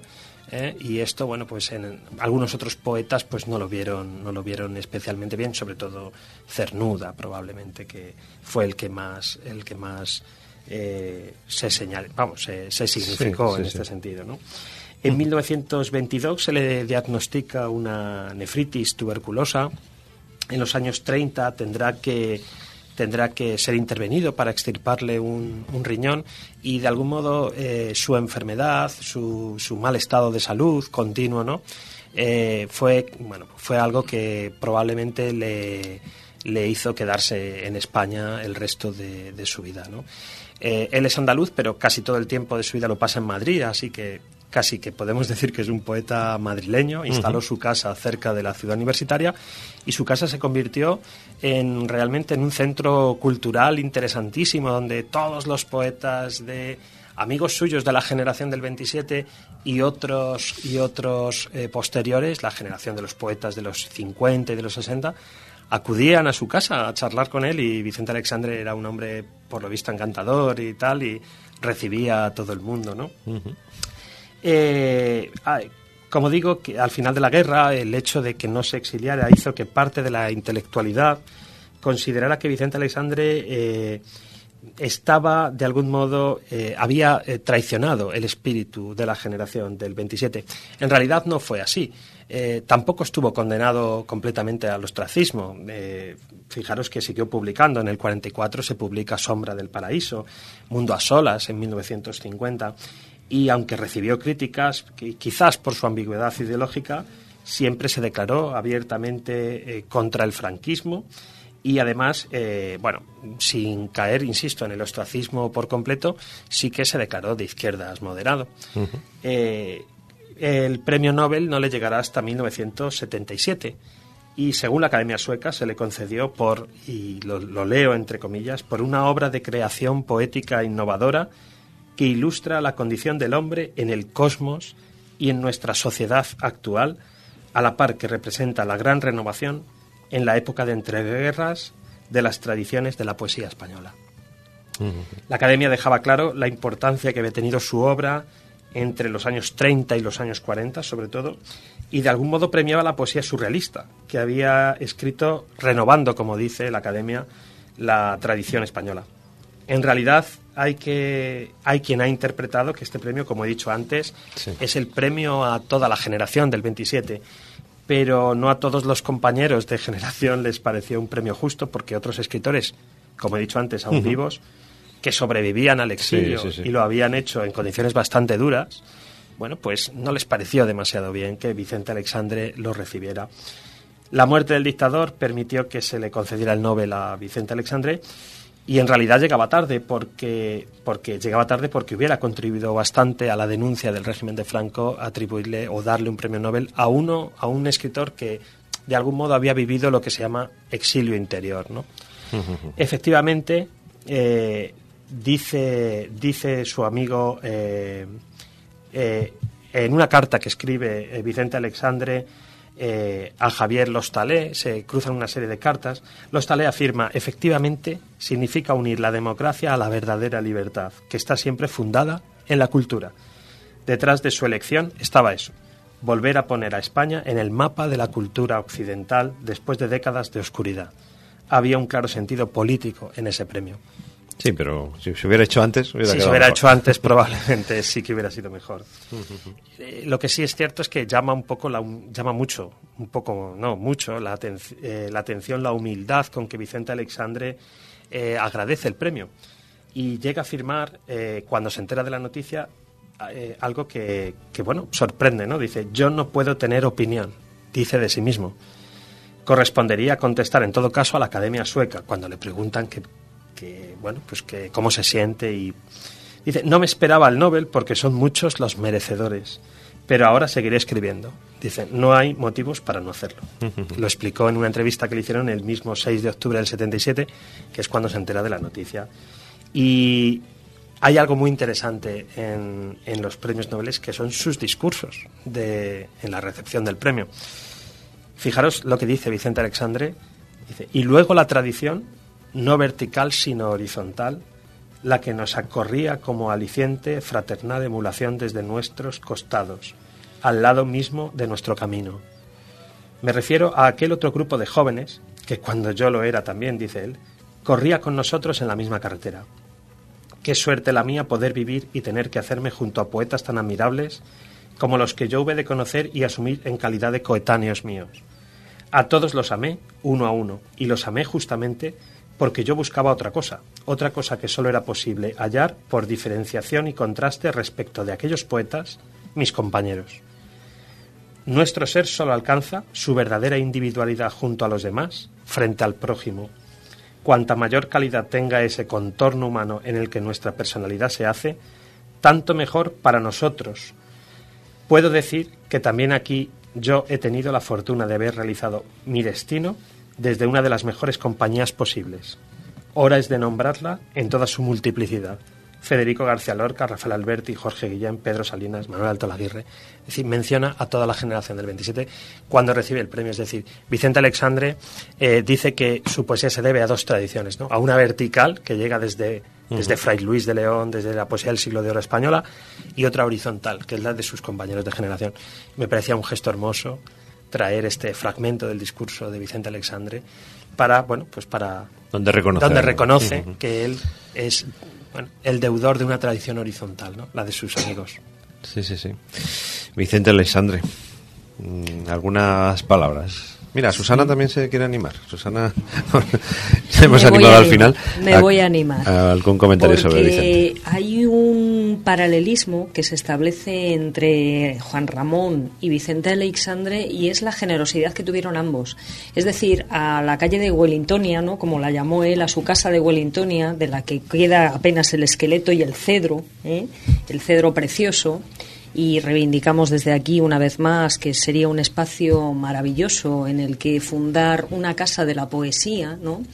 Pues eh, contaba siempre Vicente Aleixandre que él recibía a todos los poetas que querían ir a verle, porque recibía, tumbado, como todos sabemos, ¿no? Hay fotos que lo ilustran, y recibía, pues, a, como, como ha dicho Luis, a poetas de los 50, de los 60, incluso a los más jóvenes, ¿no? A los poetas de los 70, contaba Antonio Colinas, cómo les eh, animaba siempre a que continuaran, les daba aliento constantemente, ¿no? Y contaban también, pues, cómo Pere Ferrer, antes de firmar Pere, ¿eh? cuando era Pedro Ferrer, viajaba todas las semanas ¿eh? desde su Barcelona a casa de Vicente Alexandre a llevarle los poetas al maestro y que fuera él el que le animase o le indicase por dónde, por dónde seguir, por dónde continuar. Y Vicente Alexandre siempre contaba también, eh, referente a ese exilio interior, ¿no? que apuntaba muy bien Luis, que claro, su casa estaba en casi, casi en, zona de, trincheras, ¿no? Entonces fue la primera casa que eh, sufrió, una de las primeras casas que sufrió el acoso de la guerra, ¿no? El frente. Entonces contaba como toda su biblioteca eh, se perdió se perdió completamente porque los, los, los soldados utilizaron el papel pues, para prender para prender guerra para prender fuego no y contaba también que cuando había había que eh, durante el franquismo no cuando eh, había que sacar a la luz algún poeta pues no adepto al régimen la primera casa que sistemáticamente eh, a la que sistemáticamente acudía la policía era precisamente la casa de Wellingtonia no y bueno, pues Vicente Alexandre siempre desde, desde ese cosmos, para mí el, el, el, libro quizá, mm, para mí son los poemas de la consumación, mm, sin duda alguna, vamos, es la... Bueno, para mí, para mí, es la destrucción del amor, la destrucción del amor, esa cosmogonía a la que alude cuando le dan el premio es un claro, o sea, es la destrucción del amor, cuando... Y sí que ese, eso que dices tú, Susana, le ocurrió toda la vida porque a Miguel Hernández, que era 10 años más joven, ¿no? lo recibió como si fuera su hermano menor. Incluso ayudó a su mujer, ayudó a su mujer. Sí, sí, sí, sí. Y lo del reloj, ¿no? El... famoso reloj que con el que detienen a Miguel Hernández es un regalo de, la, de bodas, ¿no? De, de Vicente, ¿no?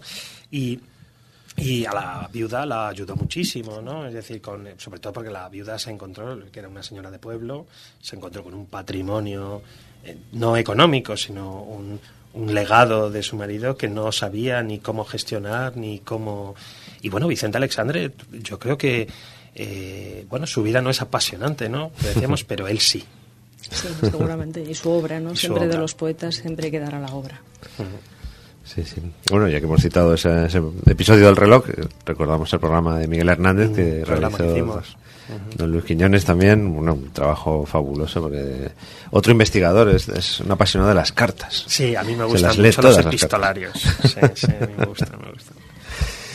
Sí, sí. ¿Nos despedimos de Vicente o queréis comentar algo más? Alberto, José Antonio. No, fue, como han dicho, un poeta muy generoso, muy generoso. Tuvo más, más bibliografía que biografía, que eso es importante. Y y bueno, en ese discurso, por ejemplo, que ha leído Luis, se echa de menos eh, la alusión a Juan Ramón, porque cuando empezó, Vicente eh, era uno de los devotos de Juan Ramón, eh, que acudía a su domicilio a llevarle los libros, los poemas, y tenía con él una relación muy hermosa, muy, muy bonita. Y fue de los poetas con los que Juan Ramón bueno, pues eh, parece que tuvo ese entendimiento, ¿no? Hasta que en la posguerra, allá por el año 53, en el exilio, hubo un desencuentro entre ambos por algún comentario que una alusión que había hecho Vicente Alexandra que respondió Juan Ramón de una manera desmedida y se rompió definitivamente la relación entre ambos. Era, era un momento difícil y Juan Ramón desapareció por completo en Mm. las alusiones eh, de, de Vicente. Por eso no está ahí. Pero si hubiese sido el premio antes del 53, desde luego Sí. había, había, salido. Hombre, está, Bueno, está en mejor- elipsis ahí en esa Claro, tradición en esa vertical. tradición vertical, ¿no? Está Eh, clarísimo. Pero no lo cita. clarísimo. Pero bueno, en ese libro desmenuzo la, Bueno, la pues es- disputa. ¿Y por qué fue? Muy bien, pues aquí estamos en el abrazo del oso. Seguimos, ya hemos pasado la primera hora, que es el carrillón de nuestra biblioteca, a la hora en punto. Y, y continuamos con, con el programa. Recordaros por si os apetece pasar por la web, eh, www.elabrazodeloso.es. También estamos en, en Patreon, patreon.com barra el abrazo del oso. O si nos queréis escribir correos, pues correo arroba elabrazodeloso.es. O el Twitter, el Facebook y todas estas cosas que tenemos, ¿no, Ángel? Muchas cosas. Te has acordado de todas, casi. Casi me Te falta el, dejado el el Plus, YouTube como siempre, y el YouTube, que son las que te dejas y el siempre. Google Plus, que, no, que to- todavía existe. En fin, Bueno, pues vamos a seguir. Y si hemos estado con una persona, eh, bueno, pues que ten- tiene una biografía más o menos eh, poco llamativa, eh, entre comillas, porque bueno, pues la verdad es que al final sí que hemos contado cosas muy interesantes. Vamos a alguien que, que va al otro, al otro lado, ¿no? Luis, nos vamos al, al, al otro lado completamente, hacia una persona muy excesiva y que, y que lo vamos a tener incluso Camilo José Cela, no, no te me despistes. Que se Sí, sí, sí. Está, Es está que no- intentando no, cambiar de tema. Es aquí. que nos hemos empezado a hacer signos porque eh, Ah. teníamos un corte de sonido de Alexandre que al final no vamos a poner, parece ser. Ah, que teníamos un corte de Claro, se, me ha ido a mí, perdona. Eh, es que hemos cosa. empezado, lo he dicho, estaba haciendo los gestos a Luis para que mirara la pantalla a ver si... pero- Sí, sí, sí, perdóname que he sido yo esta vez el... eh, por, por, por una vez he sido yo el del horror. Nos vamos con, con la voz de, de Vicente Alessandre. Bueno, está cuentas, contando... Y luego ya vamos con Camilo José Cela. Es una entrevista para televisión Sí, española sí, del sí. año 77 en la que, bueno, cuenta una de las múltiples entrevistas que le hicieron cuando ganó el Nobel. Cuenta quién es el que le introduce en el mundo de la poesía. Y la verdad es que merece la pena escuchar el audio. Es muy largo, vamos a coger solo un trocito. Porque transmite una ternura asombrosa. Pues venga, vamos con él.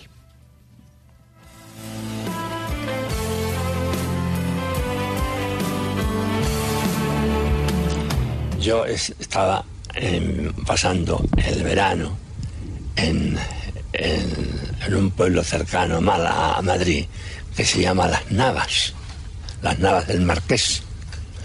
Y entonces había allí, entre la gente guardada del verano allí, había un muchacho de mi edad con quien pronto simpaticé y cuyo nombre reconocerá usted enseguida, porque se llamaba Damaso Alonso.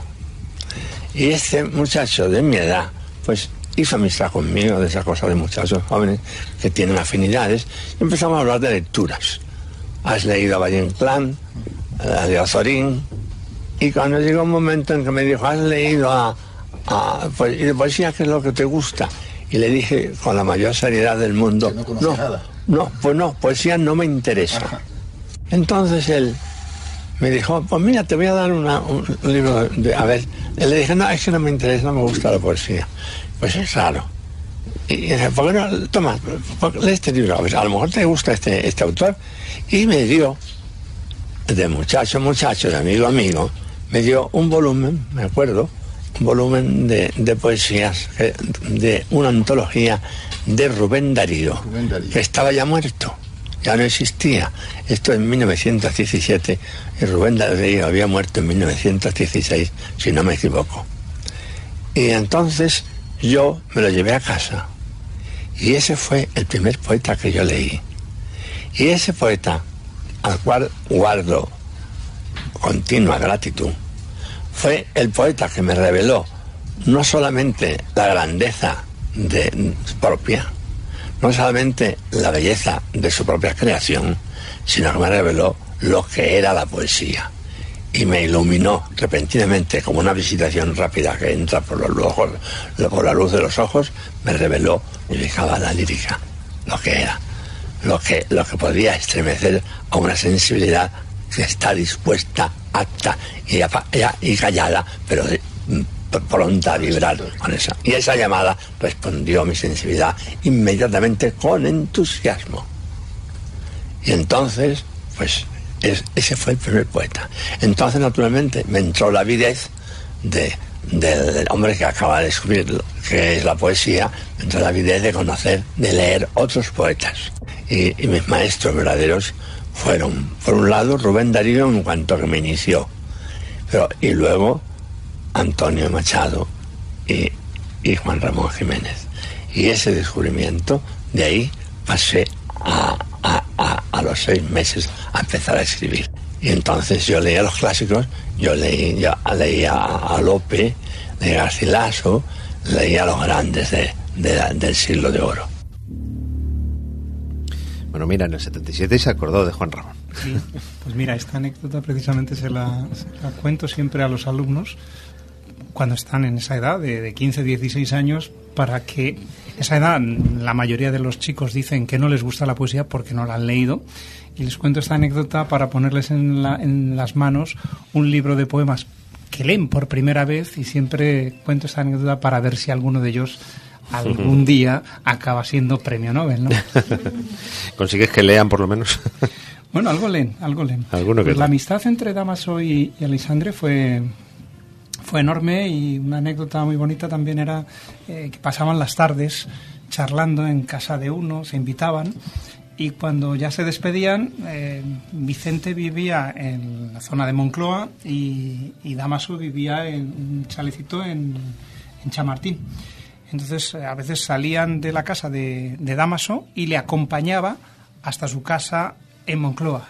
Y cuando habían llegado, seguían hablando de poesía, decía Vicente, bueno, ahora te voy a acompañar yo. Y regresaba a acompañarle porque seguían hablando de poesía constantemente. Sí, sí, sí. Le acompañaba uno y luego el otro. Entrañable, ¿eh? sí, sí. Entrañable. ¿Quieres ser mecenas del Abrazo del Oso y acceder a multitud de contenidos extra en nuestra comunidad exclusiva? Búscanos en patreon.com barra el abrazo del oso.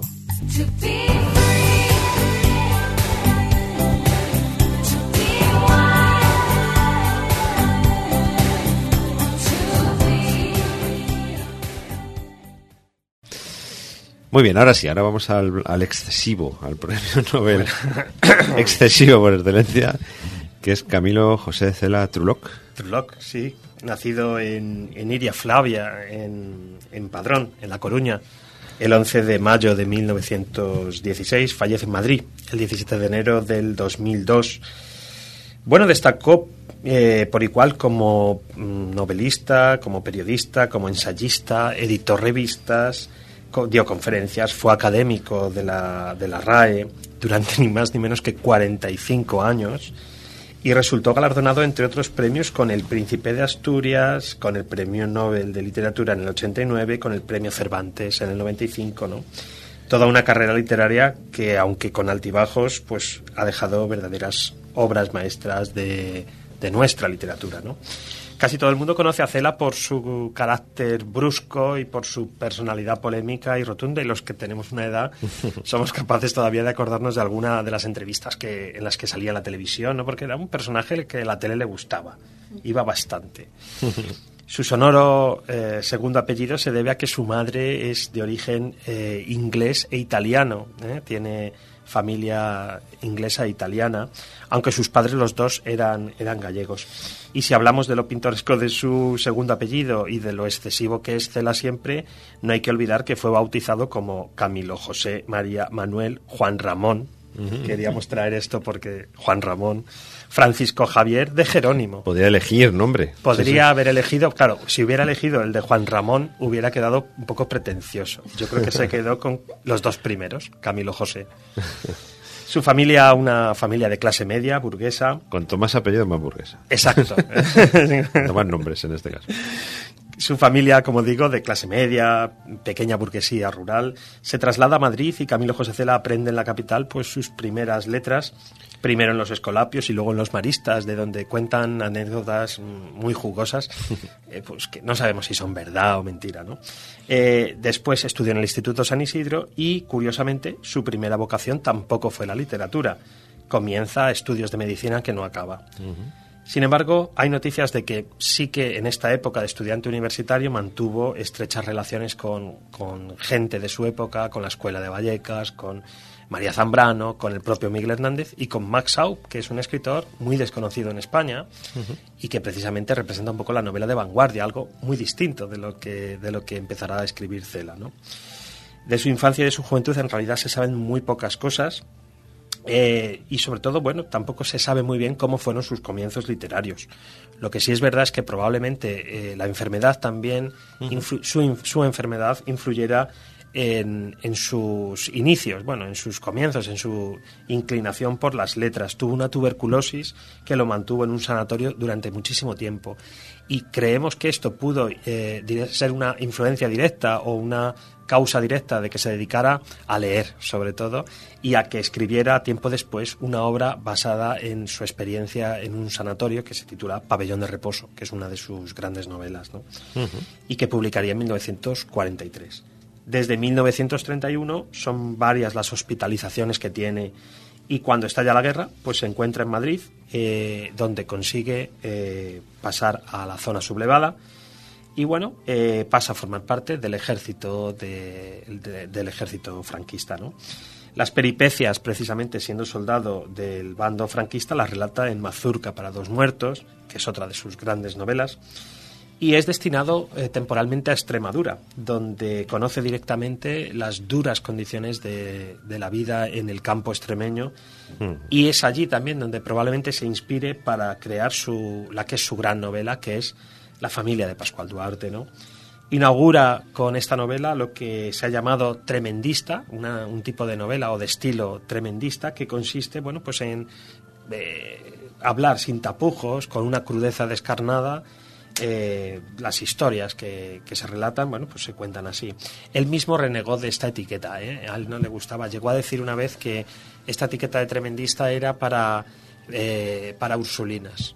Eh, un- ¿no? Era algo así, ¿no? Eh, sin duda, la, la familia de Pascual Duarte es su gran obra de esta época, ¿no? Inaugura un tipo de novela, como digo, tremendista, y con esta novela, eh, que hay que leer, yo creo que sin, sin prejuicios ideológicos, eh, bueno, pues hay que, hay que eh, estudiarla con, con, cierto, con cierto interés, porque la historia que cuenta, la historia de un condenado a muerte que relata los hechos que han marcado su vida, ponen en evidencia a un Cela eh, del cual también se ha hecho mucha caricatura. De hecho, el propio Cela dijo en alguna entrevista que él estaba con las víctimas de la historia, no con quien las escribía. Una frase, por cierto, de Albert Camus, no suya. Y aquí, en la familia de Pascual Duarte, eh, relata la vida de un hombre que asesina a varias personas y que todo lo que hace lo hace porque se han dado dos circunstancias, la pobreza, la miseria material y la incultura. Eh, evidentemente consigue de algún modo eh, la justicia de Franco al final de la novela poner un poco orden ¿no? en ese desorden moral del protagonista y gracias a eso la novela puede, salir puede salir publicada, supera la censura. Abandonados, como digo, sus estudios, decide dedicarse a escribir eh, en prensa y obtiene precisamente el carnet de periodista y la habilitación para ejercer de censor. Aunque el propio Cela tampoco se, se- se libró de la, de la censura. Una de sus mejores obras, que es La, La Colmena, eh, curiosamente eh, es censurada. No la puede, la primera edición de La Colmena no la, no la edita en España, la publica en Buenos Aires. Eh, había cierto contenido erótico en, en su obra, había, bueno, él la definió como la crónica amarga de un tiempo amargo y efectivamente había mucha más crítica social ¿no? y una crítica durísima al sistema, pese a que él, como digo, muchas veces ha sido denostado por haber considerado, haber, le han considerado mucho, sobre todo la parte de los escritores más de izquierda eh, han criticado muchísimo a Cela precisamente por esa ambigüedad ideológica que, insisto, le, le hizo ser censor durante algún tiempo. Eh, la polémica es verdad que siempre ha rodeado a Camilo José Cela. Eh, su único hijo, un hijo que bueno, se llama como él. Sí, que también escri- es escritor. Escribió una, una obra sobre, sobre su padre que se llama, se titula Cela, mi padre. y da una imagen pues también menos edulcorada de la que se suele dar de, de los escritores cuando han ganado un Nobel, ¿no? Eh, es retratado casi como un fascista y como un advenedizo. Y su propio hijo le acusa, esto es increíble, ¿no? Pero su hijo le acusa de haber cobrado dinero, 3 millones de las pesetas del gobierno, a que no te imaginas de qué gobierno. Del gobierno Tiene que ser de Venezuela, porque de es- Venezuela, es el único que paga. de Venezuela, que le encargaron desde el gobierno de Venezuela, de la- de- de- del dictador Marcos Pérez Jiménez, le encargaron una serie de novelas sobre, sobre Venezuela, ¿no? Y bueno, pues eh, en cualquier caso su actitud provocadora, su lenguaje eh, brutal, indómito. Eh, y sobre todo su talento le consagraron como, como un escritor eh, sin precedentes en nuestra literatura, ¿no? Gran lector de Quevedo, eh, Camilo José Cela consideraba que Quevedo era el gran escritor de nuestra, de nuestra literatura, de nuestras letras. Y bueno, pues son muchísimos los libros que publica, San Camilo 1936, Oficio de Tinieblas, Christus versus Arizona, La Cruz de San Andrés o Madera de Boc. Se podría hablar casi de un centenar de obras entre, entre eh, libros de viajes, relatos, novelas, eh, compilaciones con artículos, eh, libros de memorias. Más de 100 libros publicó, algunos de ellos se han llevado al cine y curiosamente él también ha llegado a ser a participar como actor en alguna de las obras de las pelis en la colmena concretamente ¿no? él par- hace se llama cameo ahora esto no cuando un famoso se mete en hacer un capítulo no la Academia Sueca ha sabido ver en este instinto provocador en la obra de Cela que define como una prosa rica, intensa y que con refrendada compasión configura una visión provocadora del desamparo del ser humano. No se equivocaron. Si algo caracteriza desde luego la obra de Cela es la falta de paternalismo y lo que hace duras las lecturas de algunas de sus novelas es a veces la falta de piedad con que retrata a los personajes, incluso a los débiles, que son fotografiados en sus novelas con la misma maldad eh, que cualquier otro personaje. En su discurso, él, en su discurso de la Academia, eh, nos habla de algunas de las constantes que han, que han marcado su obra y unos de sus referentes son Pío Baroja, por supuesto, la novela picaresca, El Guzmán de Alfarache, Quevedo, y recurre al origen de la lengua como primer motor en la humanización del animal que somos, decía. Hasta en la concepción que tiene el hombre, dice Cela, no olvida nuestro origen animal. No se olvida nuestro origen animal, lo que sin duda explica la brutalidad de algunos de sus personajes y algunos de nuestros comportamientos. Siempre, como digo, ha rodeado a Cela la polémica. Oye, una- antes de estas otras polémicas, creo que luego vas a hablar de una polémica con un libro que no Sí, sí, él. sí, sí, sí, Pero al también, final de su vida también se suele hablar de que, de que, bueno, hay unas ciertas dudas sobre la autoría de, Mm. de- de libros con respecto a su mujer, ¿no? Pero, sí, bueno, también se ha dicho. eh, eh, la vida de Cela, claro, estamos hablando de un escritor que ha escrito más de 100 libros. Y no sé si tanto fue la propia mujer quien se dedicó a escribir los libros de, de Cela, que no creo que fuera así, pero sí que le ayudó muchísimo. Quiero decir, eh, no sabemos muy bien cuál es el límite, ¿no? En este caso, en un escritor al que diariamente. Estaba trabajando en varios libros a la vez, ¿no? Sí, Eh, sí, sí. Yo creo que su mujer sí que colaboró y sí que fue fundamental para, ah, para la creación de, de la obra, de, de parte de la obra de Camilo José Cela. Eh, sí Pero que- bueno, luego tiene polémicas como más divertidas, Sí, ¿no? Como sí. estas. bueno, tiene alguna divertida y alguna seria. Sí, bueno. ¿eh? Porque, pues, sí, tiene alguna divertida. Él es un hombre eh, polémico y la polémica le, le perseguirá hasta el final de sus días, ¿no?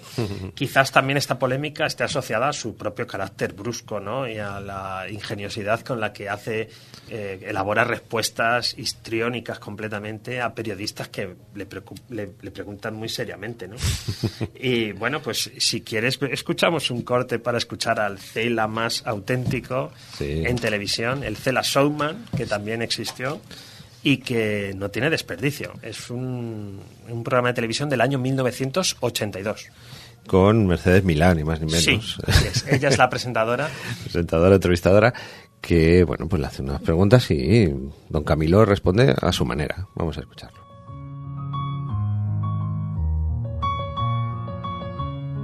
¿Qué cosas han contado de usted que usted no haya hecho? Me atribuían que le solté un tremendo pedo y que dije, prosiga el Mosén. Bueno, esto es mentira. Primero, para interrumpir un discurso a cualquiera, sea cura o no sea cura en el Senado, haría falta un elefante, no un gallego. Bueno, y, y segundo, esto jamás lo hubiera hecho. Dios me libre, porque yo soy, como todos los españoles, pedorro domiciliario, pero no pedorro transeúnte.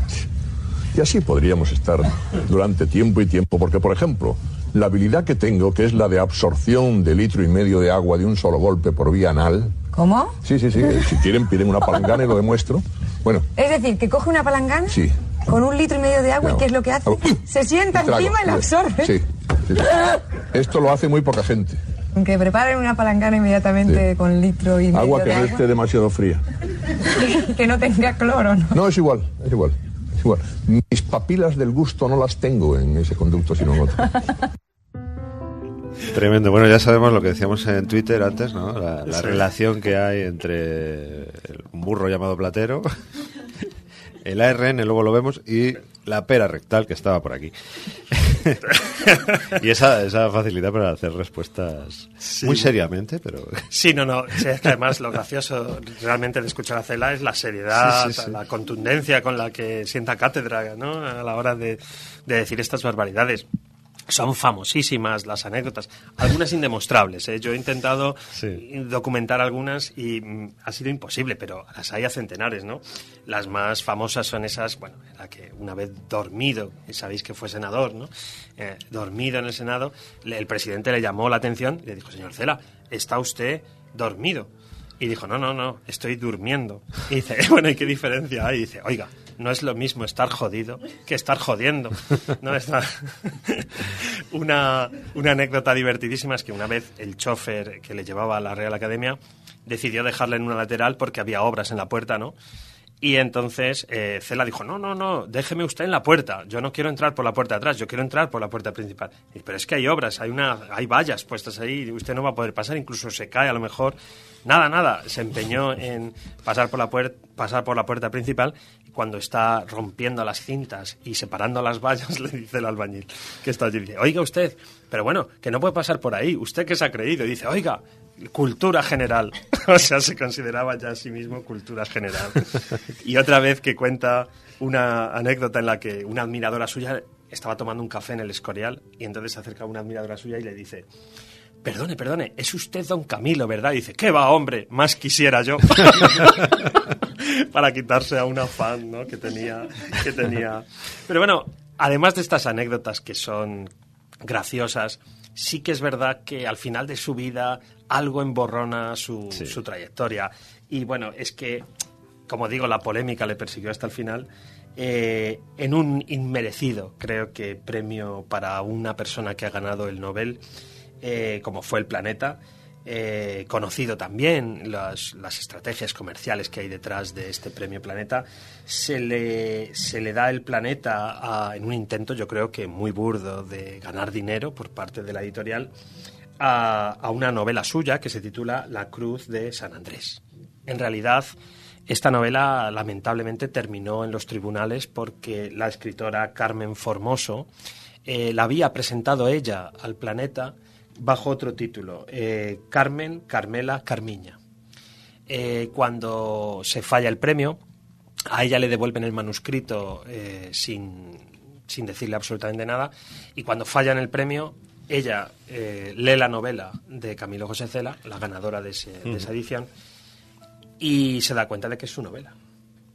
Y bueno, pues sí que es una lástima, ¿no? Que, que un, todo un, un Nobel pues se dedique a, bueno, se pliegue a, a asumir, ¿no? Esta, este dictamen, ¿no? De que la pela es la pela y que hay que ganar dinero a toda costa.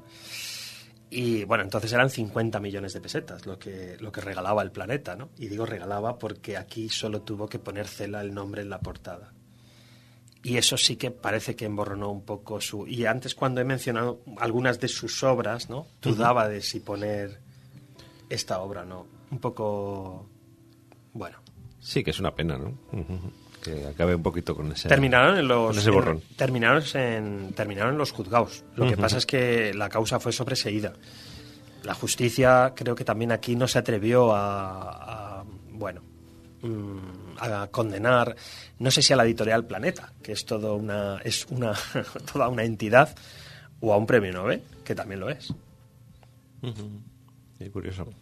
Vaya vueltas que da la, la literatura también, ¿no? Bueno, la, li- la literatura no. No, el- claro, el, el- El la negocio. parte del negocio. El de- business. Sí, sí, sí, sí. Hubo una polémica muy, muy fuerte con un escritor joven, con en aquella época, con Julio Llamazares. Y a raíz de, esa, de esos comentarios que debió pronunciar Cela sobre Llamazares, este publicó en el país un artículo terrible, el que lo tituló El arzobispo de Manila. Y el artículo era durísimo, donde dio a conocer en unos años en los que poco se sabía de ese pasado de, de Cela algunos de los detalles que, que has revelado, ¿no? Eh, como por ejemplo esa, esa actividad de censor en sus, en sus años mozos y algunos otros detalles que nos sorprendieron a todos. Sí, so- sobre todo durante éramos- la guerra, ¿verdad? Sí, sí, cuando éramos unos lectores jovencitos de, de, de- de todos estos escritores, ¿no? Muy polémica aquella aparición del, del artículo de Llamazares que todavía, todavía se recuerda. Le sacaron la hemeroteca, como decíamos antes, ¿no? Bueno, pues don Camilo José Cela, eh, excesivo y, bueno, pues Y divertidísimo y también. divertidísimo. Y talentoso. Sí, sí, y talentoso, sobre todo esas grandes obras, desde luego que no... eh, Independientemente de esa ideología que decíamos antes, hay que leerlas y, y disfrutarlas. Pues un premio Nobel, no sé si el más merecido, pero También tuvo su, su faceta como, como Aleisandre o como Juan Ramón, de alentar a los jóvenes. Eso es algo Mm, también sí. que hay que reconocérselo. Cuando estuvo en, en, eh, en Mallorca, dirigió una revista, Papeles de Son Ar- Armadans, que fue durante unos años una referencia en el mundo cultural por los autores a los que dio a conocer y además eh, mm, una vigencia y, un- y una actualidad enorme en la, de renovación de la, de la literatura española que conocíamos a través de esas, de esas publicaciones. Y él además eh, estableció lazos con muchos escritores en el exilio. Eh, eso le permitió cartearse con algunos de los poetas exiliados del 27, con muchos novelistas y mantener ese contacto, ese hilo con, con el país todavía. ¿no? Bueno, pues es una labor que como a los dos eh, premios anteriormente citados, pues le honra el, apostar por, por impulsar a los jóvenes y alentar en su, en su faceta. ¿no? Y hay que decir también, favor de Camilo José Cela y de lo que tú dices, que fundó la Fundación Camilo José Cela para también alentar a nuevos escritores con el dinero que ganó del premio Nobel. O sea que, como todos... luego lo buscó devolviéndoselo con, con el planeta. ¿no? claro, Bueno, bueno. luego revertido todo. Bueno, pues vamos con el último literato, que en este caso al 50%, premio Nobel, Nobel español. Esto- estoy seguro que lo estamos diciendo mal todo el rato. Ya, Luis, ya mira que en el dijimos, primer que, programa ya lo dijimos dijimos. que había que decir Nobel. Nobel, es que estamos diciéndolo mal casi todo. Pero escúchame, Eduardo, acuérdate que pusimos un audio de Mario Vargas Llosa Sí, él mismo decía. diciendo Nobel. Por eso lo saco decía, a colación. Estoy más contenta de que me hayan dado el Nobel. Entonces dijimos, si lo dice Mario Si Vargas lo dice Llosa, Mario Vargas Llosa- podemos decirlo nosotros como nos dé la gana. que tiene su Es premio académico. Nobel. pues, Pues- sí, tenemos este escritor peruano, pero también español. Bueno, pues Es el último. es el último, es, es el último galardonado en nuestra lista. Eh, nace en Arequipa, es peruano y a pesar de su nacimiento en Perú, ha, ha pasado gran parte de su vida fuera de América Latina. En París, por ejemplo, eh, durante los años 60 escribió algunas de sus mejores obras literarias y actualmente vive entre Londres y Madrid. Si bien es verdad que su infancia la pasa en Perú y el divorcio de sus padres debió marcar en parte su biografía, eh, bueno, eh, algo importantísimo de, la obra de Mario Vargas Llosa es eh, pasar por, haber pasado por un colegio de disciplina castrense, el Colegio Militar Leoncio Prado, que es donde se inspira para mí, para escribir para mí una de las mejores novelas de toda su bibliografía, La ciudad y los perros. Eh, sin duda, uno de los referentes del conocido boom latinoamericano, Mario Vargas Llosa, además tendrá otras grandes obras como La Casa Verde, Conversación en la Catedral, Y aunque vivió, como digo, poco en Perú, siempre la realidad latinoamericana estuvo en sus obras. No solo en estas que os he mencionado, sino también en otras más recientes como Lituma en los Andes, Pantaleón, eh, Las Visitadoras, La Guerra del Fin del Mundo. Bueno, la escribieron en el 81 sobre eh, una revuelta de carácter religioso en Brasil, ¿no? Siempre la realidad latinoamericana, con su violencia, con su crudeza, ¿no? han estado presentes en su literatura. Su éxito en España se, se debió a que en Francia conoce al, his- al hispanista eh, Claude Cuffon, que quien le pone en contacto con Carlos Barral. que. Entonces eh, es a partir de ahí cuando empieza a publicar en la editorial Seix Barral, tutelado por Carmen Balcells, que será de algún modo la que, gracias a ella, bueno, traiga a España una nómina de autores hispanoamericanos eh, sorprendente. ¿no? Se instala en España a partir del 71 y eso le permite estudiar su doctorado en Filosofía y Letras, precisamente con una tesis doctoral sobre Gabriel García Márquez. Mario sigue escribiendo, es un escritor vivo, por suerte podemos seguir disfrutando de él y de su obra, y es, está considerado uno de los escritores más complejos y más complejos de la literatura contemporánea. Ha dejado obras extraordinarias, eh, novela, prosa, incluso ha participado en alguna obra de teatro. Eh, colabora habitualmente en el diario El País y, por supuesto, ha dado conferencias eh, por todo el mundo. Algunas de ellas se han convertido en libros, en obras de arte, como La tentación de lo imposible, eh, una serie de conferencias, de charlas que dio un curso de literatura que dio en la Universidad de Oxford. Si la política también es una constante en su literatura, también lo es en su vida. Sí, sí, sí. Eh, casi todo lo que escribe Mario Vargas Llosa tiene elementos políticos. Sí que es cierto que ha evolucionado desde una izquierda más o menos revolucionaria, que le hizo ser testigo de mayo del 68, Hasta todo lo contrario. hasta todo lo contrario. Ahora mismo se mueve como pez en el agua en el liberalismo. Eh, sí que es cierto que intentó participar en política y en su propio país se presentó para, se presentó para ser presidente de su país y le ganó Fujimori. Y bueno, pues eh, ahí están autores que han influido en él. Él mismo eh, afirma que gracias a la literatura, fijaros cómo a veces hay que efectivamente acercarnos a los escritores sin prejuicios. ¿no? Claro. Eh, él mismo dice que personajes como eh, Dickens, Pablo Neruda, Amado Nervo o Camus o Hugo Orwell, por ejemplo, Orwell, pues han influido directamente en su obra, ¿no? Y fijaros lo que, lo que, lo que afirma, lo que afirmó cuando recibió el premio Nobel. Gracias a la literatura, a las conciencias que formó, a los deseos y anhelos que inspiró, al desencanto de lo real con que volvemos del viaje a una bella fantasía, la civilización es ahora menos cruel que cuando los contadores de cuentos comenzaron a humanizar la vida con sus fábulas.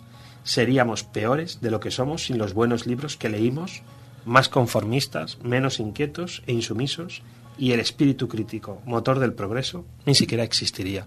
Es decir, que efectivamente eh, una cosa es lo que pueda pensar y otra cosa es lo que escribe. Y yo creo que escribe Mario Vargas Llosa con la conciencia de cambiar el mundo. Aunque parece que, bueno, el, suyo ya lo ha cambiado bien. Sí, sí, por supuesto. Como también pones por aquí que incluso hasta el cuarto de baño pues lo tiene bien alicatado, ¿no? Sí, yo creo que Seguramente. quizás la anécdota más llamativa de, de- de Pero bueno, Mario lo de Vargas menos. Llosa es que la última reforma de su cuarto baño le Sí. tuvo que salir gratis. sí, sí, sí. Pero no vamos a meternos mucho más en ese tema porque no, no es hueco No. de, nuestro, de Ah, nuestro programa. Sí, no, no, no, no. Pero es así, ¿no? Eh, bueno, ya podríamos entrar más a, a la crítica personal, pero su obra, bueno, pues ahí está también, ¿no? Y bueno, no creo, no creo que haya ningún premio Nobel inmerecido del todo, ¿no? No, no, no. Ni Y mucho además, menos. Mario Vargas Llosa eh, tiene todos los premios. Todos los premios. El Rómulo Gallegos, el premio Biblioteca Breve, el Premio Nacional de Narrativa de Perú, el premio, por supuesto, El Planeta también lo tiene. Tiene el Príncipe de Asturias de las Letras y tiene el premio Cervantes, que probablemente es el premio con más empaque de, toda, de todos los premios de literatura bueno, después del Nobel. Es que están justificadísimos todos. Todos. Todos. No, Yo creo que está Un novelista como, como Mario Vargas Llosa es como, no sé, eso es el Halley, ¿no? Pasa cada, cada cuántos años, ¿no? Es una suerte haber podido tener a, o tener, tenerlo vivo, ¿no? A, a Vargas Llosa, haberlo escuchado, leído y verle crecer y evolucionar en su, en su narrativa. Eh, novelas como... Esta, ¿no? La ciudad de los perros, todo, son ni tú mal los Andes. conversación en la catedral, eso ya es solamente por esa obra, el Nobel está más que justificadísimo, ¿no? O Pantaleón y las visitadoras, yo creo que no me he reído nunca tanto. Mm, Creo que han sido los dos libros con los que más me, me he reído en mi vida, con El Quijote y con Pantaleón. Eh, dos libros maravillosos y, y Pantaleón es que es un libro, una crítica ácida al, al, al mundo militar, ¿no? Eh, tremenda, ¿no? A la doble moral. De A la doble moral, por supuesto, claro, Al pero- discurso de la patria, ¿no? Exacto. Bueno, él, curiosamente, Mario Vargas Llosa llegó a afirmar que el premio Nobel se lo habían dado a la lengua española. Y en parte es verdad, porque escasean los premios Nobel latinoamericanos. Sí, el anterior había sido el que le habían dado a, mm, a Octavio, Octavio Paz. Paz. Octavio Paz y antes de Octavio Paz se lo dieron a, A Márquez. a A Márquez. García Márquez en el 82, me parece que fue el de, de Gabriel García Márquez. Y el de Octavio Paz debió de ser en el 91, yo creo, más o menos. Eran cantados, o sea, sabías que el siguiente después de Octavio de, de Márquez tenía que ser para Octavio Paz Mm. y el siguiente para Vargas Llosa. Menos mal. Sí. La verdad es que ahora la polémica está más puesta en la propia academia, que tiene sus problemas. ¿no? Parece que incluso algunos, algunos premios no, no los van a poder dar porque tiene falta de quórum. Este año realmente no ha habido, es cierto que no ha habido premio, ha habido un escándalo de corrupción dentro de la Academia Sueca y bueno, pues eh, los suecos ellos son muy estrictos, ¿no? Y antes de dar un premio bajo sospecha prefieren no darlo.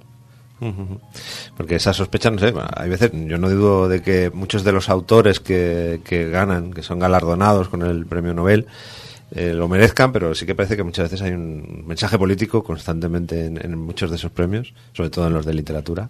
Parece que se premia a determinada a Eh. determinados países, determinados elementos políticos. Parece que siempre está ahí, ¿no? Sí que lo hay, sí que lo hay. Y, por ejemplo, el, el premio que comentábamos de, de Alexandre, concretamente eh, a, Es- a- a España, no, la Academia tenía mm, como propósito no conceder, después de lo de Juan Ramón, ningún premio hasta que no muriese el dictador. Y lo cumplieron.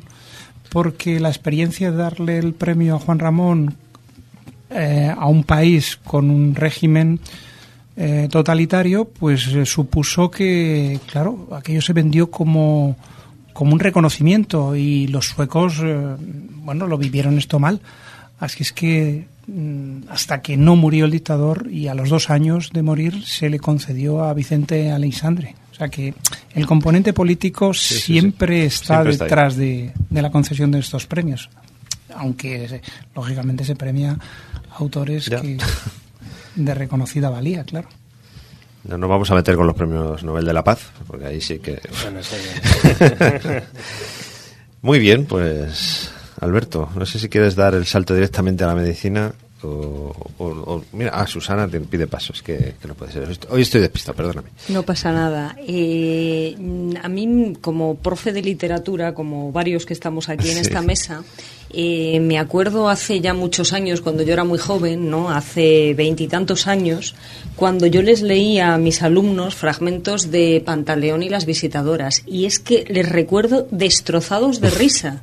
Y entonces en aquellos momentos se podía leer e incluso se les animaba desde las aulas a los muchachos a que leyeran pues a Vargas Llosa porque tal vez eh, Vargas Llosa como tantos otros eh, escritores no pues tienen estos libros más cortitos o más facilitos de leer no Eh, pues yo qué sé me estoy acordando pues eh, bueno de, lo- de Don Rigoberto o de o de la niña mala no que es tan bonito es una historia de amor tan tan conmovedora. Y luego los, las maravillas no los los tochos estos que tenemos por aquí encima.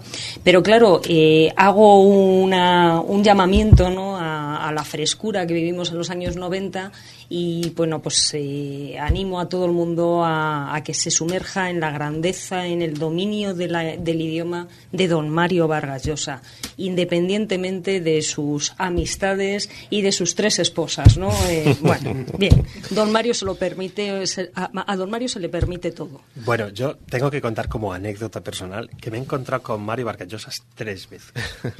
En alguna manifestación no, ¿no? No,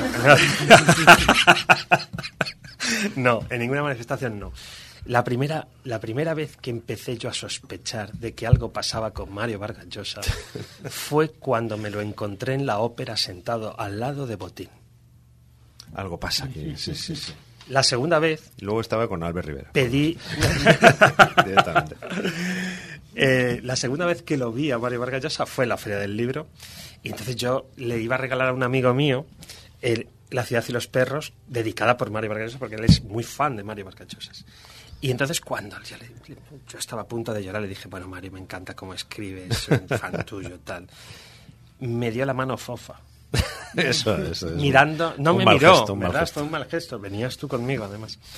Y la tercera vez que vi a Mario Vargas Llosa fue con una señora que no sé quién era, viendo qué exposición, una exposición en el Thyssen. Dije, bueno, se sienta con banqueros, trata un poco regular a sus lectores, pero el tío le gusta la cultura.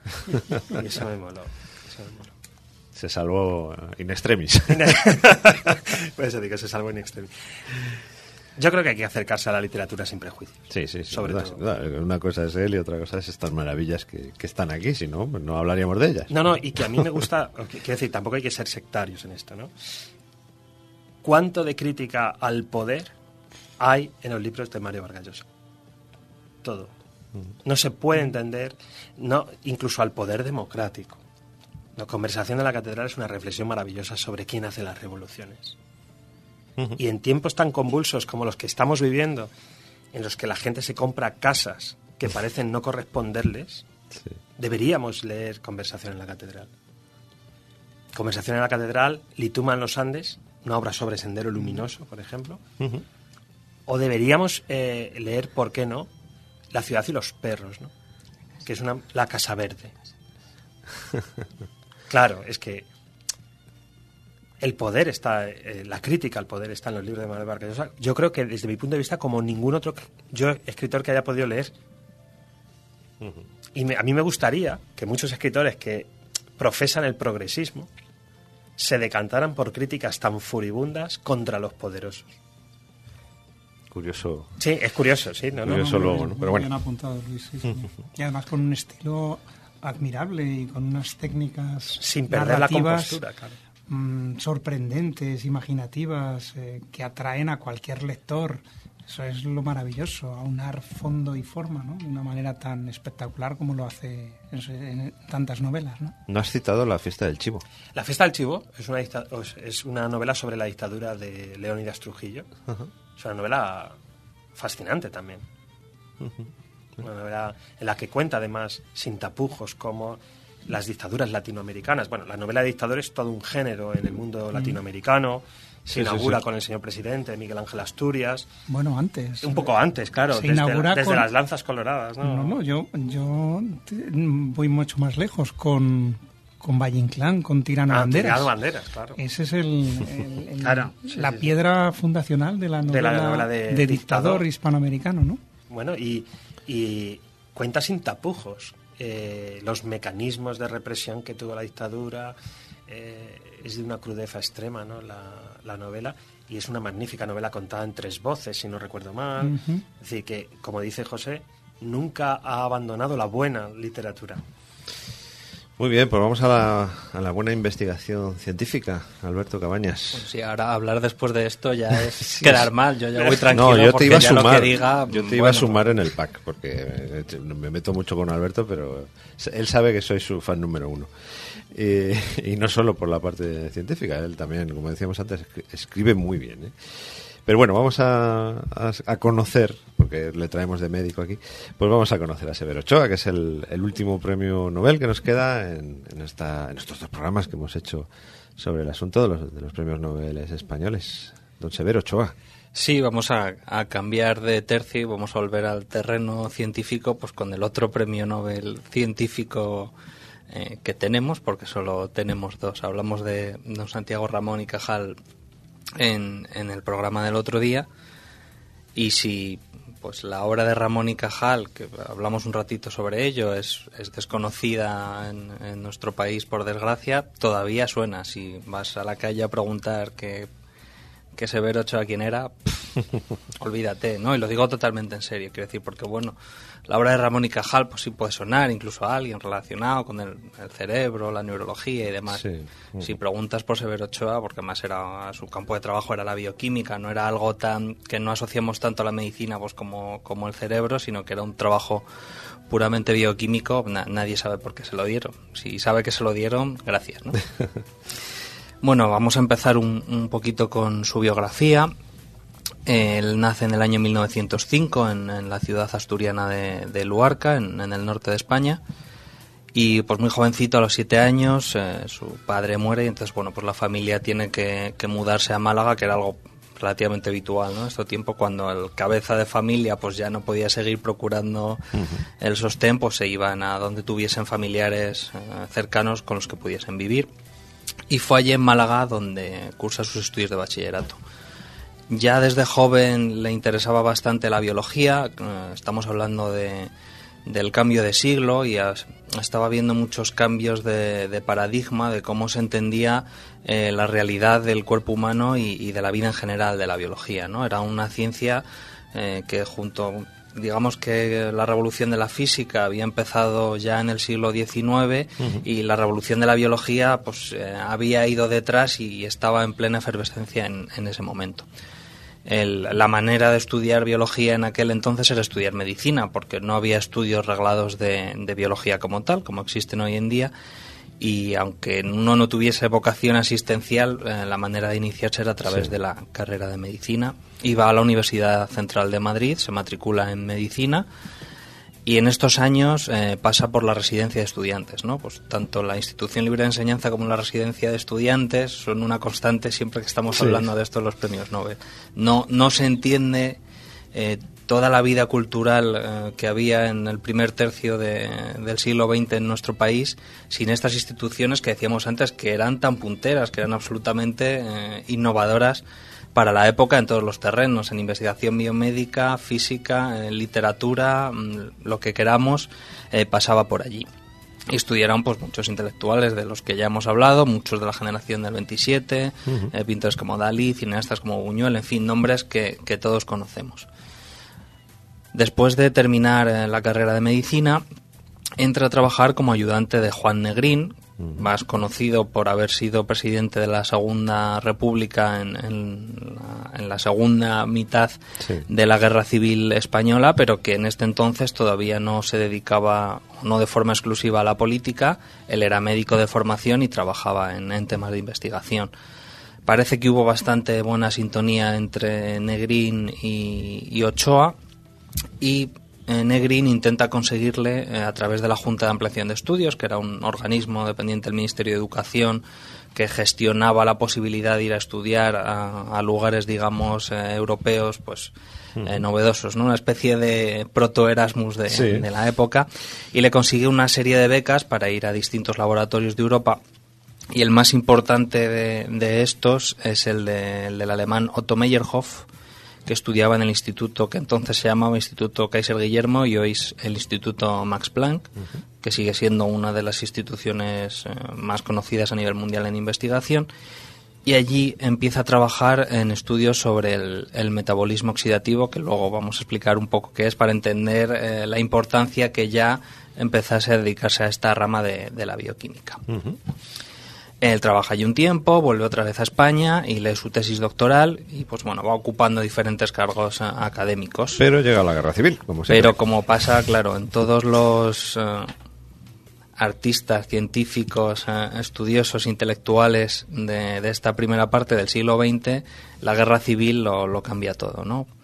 Eh, llega el año 36, estalla la guerra y aunque es verdad que en ese momento eh, o la idea era que fuese una guerra rápida o la idea del, del bando franquista era anular inmediatamente eh, la autoridad republicana para instaurar, instalar una dictadura mm, de forma rápida. Nadie podía pensar que esto iba a durar tres años, pero eh, digamos que Severo Ochoa tiene cierta lucidez, ve un poco más allá y él intuye que al margen de cuál sea el, el desarrollo de, de la guerra y quién salga victorioso y cuánto duro o no, que la, la España que la había conocido, esa España de la República donde se intentaba llegar a la modernidad, él, entiende que se había acabado y él que quería dedicarse eh, pues a continuar su labor investigadora considera que ya no tiene lugar eh, en nuestro país. Y es así de crudo porque él va a salir en este momento de España y no va a volver ya hasta el final de su vida. O sea, quiero decir, él, él- él es muy joven en este momento, él tiene un poco más de 30 años y tiene que salir ya para siempre de nuestro país y no vuelve a desarrollar aquí eh, su labor investigadora. Claro, el problema es que se, se queda en Alemania y las cosas pues tampoco van a estar muy bien por allí, ¿no? Claro, él donde había trabajado era en Alemania, en este laboratorio de Meyerhoff, y lógicamente, como era donde ya había trabajado, le conocían, y, pues, considera que es donde mejor puede seguir desarrollando su carrera. Vuelve allí, pero claro, en pocos años el partido nazi toma el poder en Alemania y la posición de Severo Ochoa se ve comprometida porque además Meyerhoff, que era el, jefe del laboratorio, era de origen judío y entonces él rápidamente ve que aquello también se acaba y se traslada al Reino Unido. Él trabaja allí en distintos laboratorios, con alguna dificultad más, también porque bueno, Europa empieza a estar inmersa en una economía de, de- de preguerra todavía, pero donde ya se avecina que hay que dedicar los recursos a otras cuestiones. Pero bueno, él sigue investigando y sobre todo es importante porque aquí de- no descubre, pero empieza a trabajar eh, con el tema de las enzimas. Una enzima es una molécula que en una reacción química donde se pasa de unos eh, ingredientes o elementos A a otros B, para que esa transición se produzca, la enzima ayuda a que eso suceda. No participa como tal en la reacción, pero eh, tiene este papel de facilitador. Son eh, moléculas que son muy importantes en, para entender la biología. ¿no? Si, si todas las reacciones químicas que suceden en nuestro cuerpo, si no estuviesen facilitadas de forma natural y espontánea, no, no se podrían producir. Y él empieza a trabajar eh, en- aquí en Reino Unido en, en estos temas. Cuando llega el año 41, eh, está ya la Segunda Guerra Mundial y entonces los aliados entre los que se encuentra Reino Unido entran en esta guerra contra Alemania y entonces se vuelve a marchar, ¿no? Continúa su traslado hacia el oeste y decide cruzar el Atlántico a Estados Unidos, pues pensando que allí ya con un océano de por medio tendrá cierta seguridad de poder eh, continuar trabajando.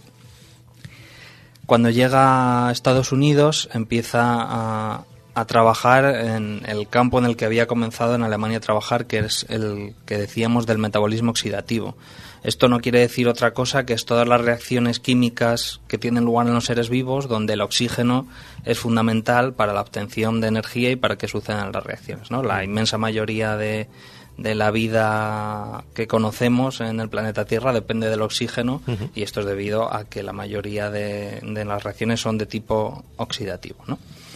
Y en esta línea consigue un, un descubrimiento muy, importante, que es eh, determinar el papel de dos enzimas, de dos de estos facilitadores, en lo que se conoce como el ciclo de Krebs. El ciclo de Krebs es una cascada de reacciones químicas que constituyen el núcleo de nuestra maquinaria energética. Es decir, eso es un ciclo que bueno, se llama ciclo porque es un círculo, empieza en un punto determinado y vuelve otra vez a ese punto y en todas esas reacciones que tienen lugar eh, se va produciendo la energía con la que nos mantenemos. Cualquier eh, estudiante de eh, biología, farmacia, medicina, en fin, de todo lo biológico y biomédico se ha tenido que empollar esto, que es un infierno, que es horroroso porque hay 50 pasos y Te 50 encanta. enzimas y es un infierno y es Severo Ochoa el que consigue cerrar el círculo en el sentido de aclarar los últimos pasos que no estaban claros en este ciclo. Entonces no descubre el ciclo como tal, que Sí. se sabía que existía desde hace ya eh, pues bastantes años, pero sí consigue, digamos, apuntalarlo y meterlo en el corpus de conocimiento y bueno, pues a día de hoy sigue vigente. Es un, un, un puntal de, de la bioquímica humana. Pero ahora sí llegamos a, a la a principal aportación de Severo Ochoa a la medicina, ¿no? Claro, porque aunque esto es importante y realmente es un descubrimiento de renombre, quizá no como para que le den el, el premio Nobel, sino que su principal aportación viene unos años después en el trabajo sobre la síntesis en el, en el, bueno, en el cuerpo humano y en cualquier ser vivo del material genético. Alguna vez hemos hablado ya de- del, del Sí. ADN en nuestros programas sobre la, la historia de la vida y, y la evolución de, de qué es el ADN, que es esa molécula donde está almacenado el material genético. También hemos hablado de que en el año 53 Watson y Crick, a los que le dieron el Nobel, y Rosalind Franklin, a la que no se lo dieron, eh, descubrieron cómo era la forma de esta molécula de ADN, ¿no? Esa estructura que conocemos todos de la doble hélice que todos hemos visto en 50.000 películas y la tenemos clarísimamente en la cabeza, ¿no? Pero claro, eso era eh, la teoría y, y la teoría con evidencia de cómo era la molécula. Pero claro, la pregunta de esto era, vale, ¿y esa información cómo hace que la célula funcione? Como si tú tienes un libro de instrucciones, ya, pero de pasar del libro de instrucciones a construir el mueble, mm, claro, no, no es tan sencillo como, vale, aquí hay un manual y es así, Sí, sí, sí. y tiene la grapa así y se lee de aquí a allá, ¿no? Es un poco la idea, ¿no? Había que descubrir los mecanismos de cómo pasamos de la información a, a los hechos, a la materia. Pues esto va muy, muy a la vez, ¿no? Porque apenas dos años después de que se hiciesen eh, las publicaciones sobre el descubrimiento de la doble hélice, Ochoa publica un hallazgo en relación con esto.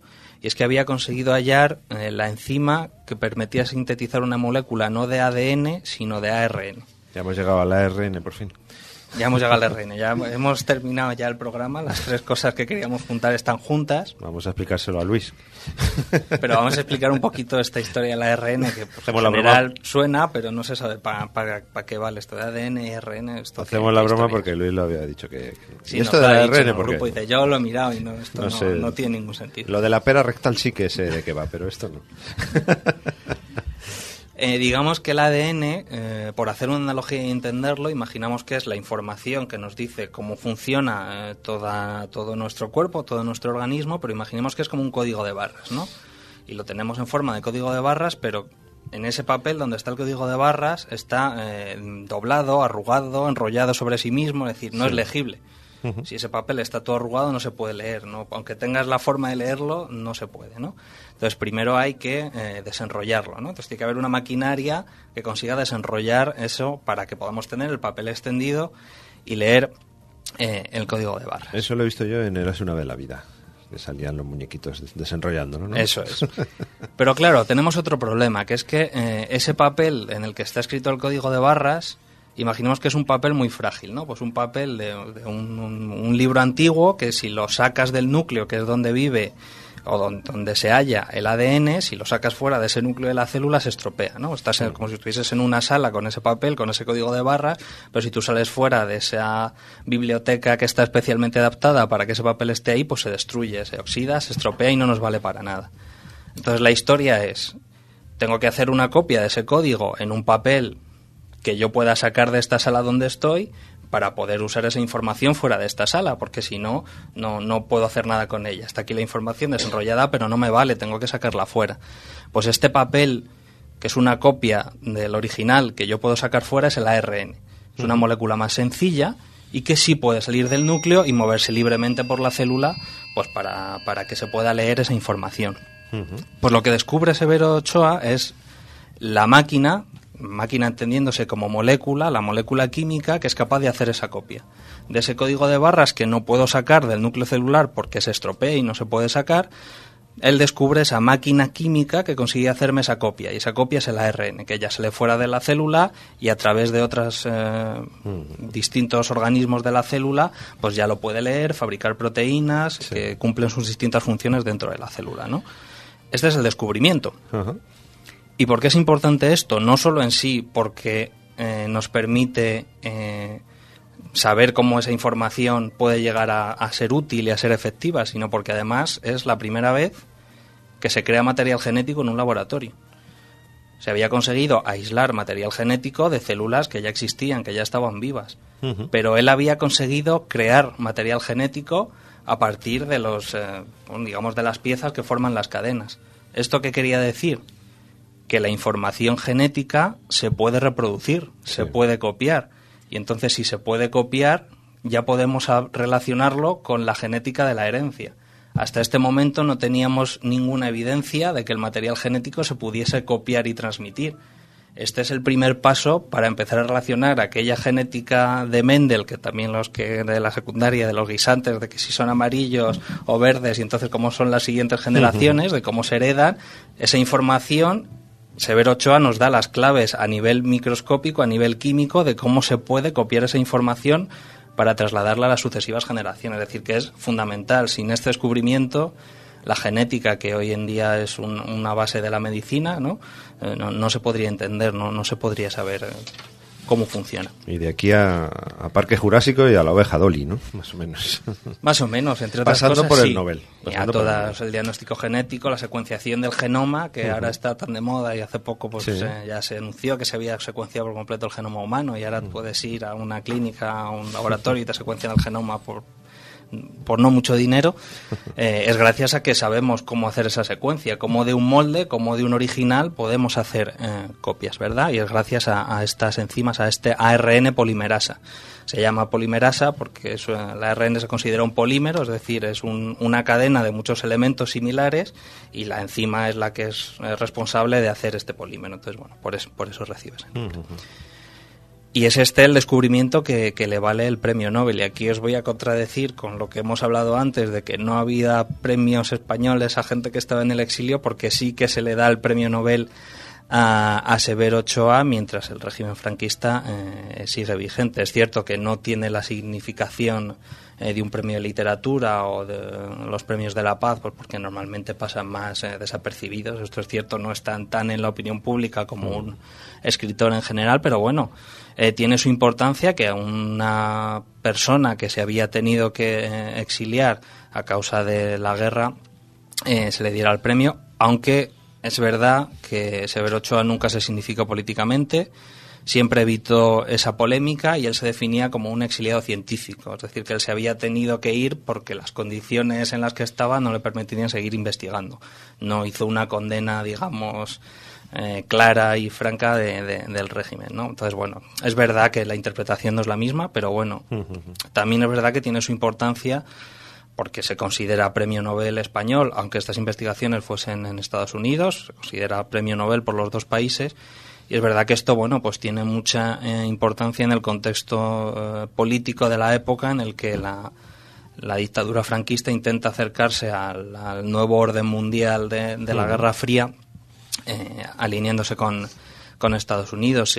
Recibe el Nobel Severo Ochoa en el año 59 que es el mismo año en que Eisenhower hace su visita a España y bueno la, la visión del franquismo de la dictadura franquista eh, a nivel eh, mundial cambia totalmente no con lo cual sí que hay bueno digamos que sirve un poco de excusa o se entiende en ese contexto también de acercamiento probablemente pues ese descubrimiento unos años antes no le habría valido el Nobel porque las circunstancias políticas eh, habrían supuesto un conflicto el, en Sí. entregarle ese premio. Es lo que hablábamos de toda la política que hay detrás de esto, ¿no? Y que los, estos premios de reconocimiento pues ni son eh, puros ni inocentes, sino No. que los contextos, bueno, pues tienen su peso. Más que premios inmerecidos o merecidos, Sí. pues premios que según las circunstancias quizá pues no se dieron o se dieron por, Claro.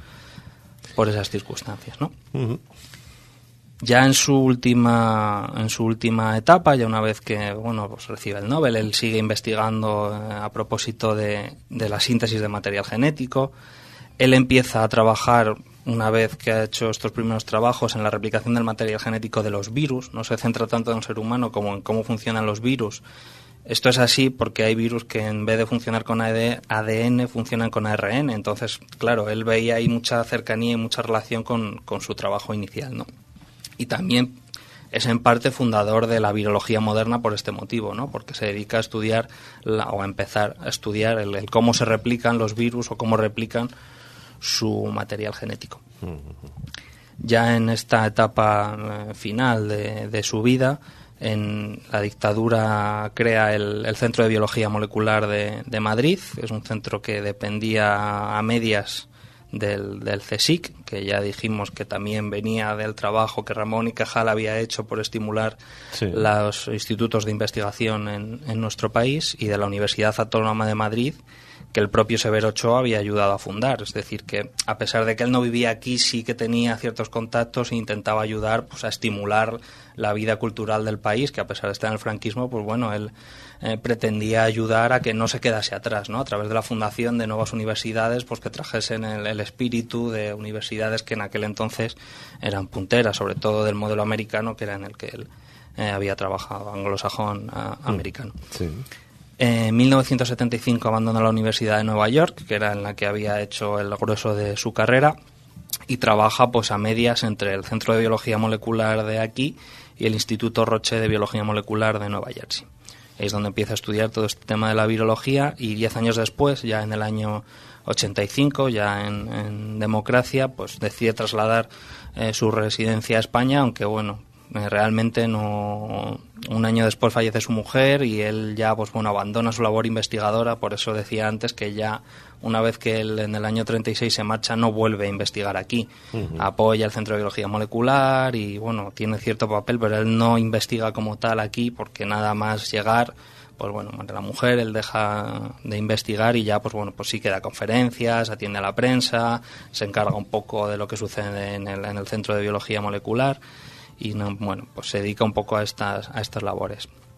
Él eh, fallece en el año 93 y fue enterrado aquí en España, pese a que había vivido eh, mucho tiempo fuera, pues bueno, él eh, se lo entierra aquí en el cementerio de Luarca, donde había nacido junto a su mujer, que, también fue, fue enterrada allí. Muy bien. Pues Severo Ochoa, otro personaje fundamental, otro premio Nobel, el último que nos quedaba de esta serie. Nos, nos vamos a ir, no sé si con una nota de televisión, porque sí que hubo una serie muy, muy, bueno, muy interesante. Sí, siempre solemos traer, pues bueno, ¿no? Algún elemento de, de películas o de adaptaciones a- al cine o a la televisión. Y bueno, sobre Severo Ochoa no hay mucho, porque bueno, al fin y al cabo es una biografía científica, tampoco es que fuese un, un aventurero.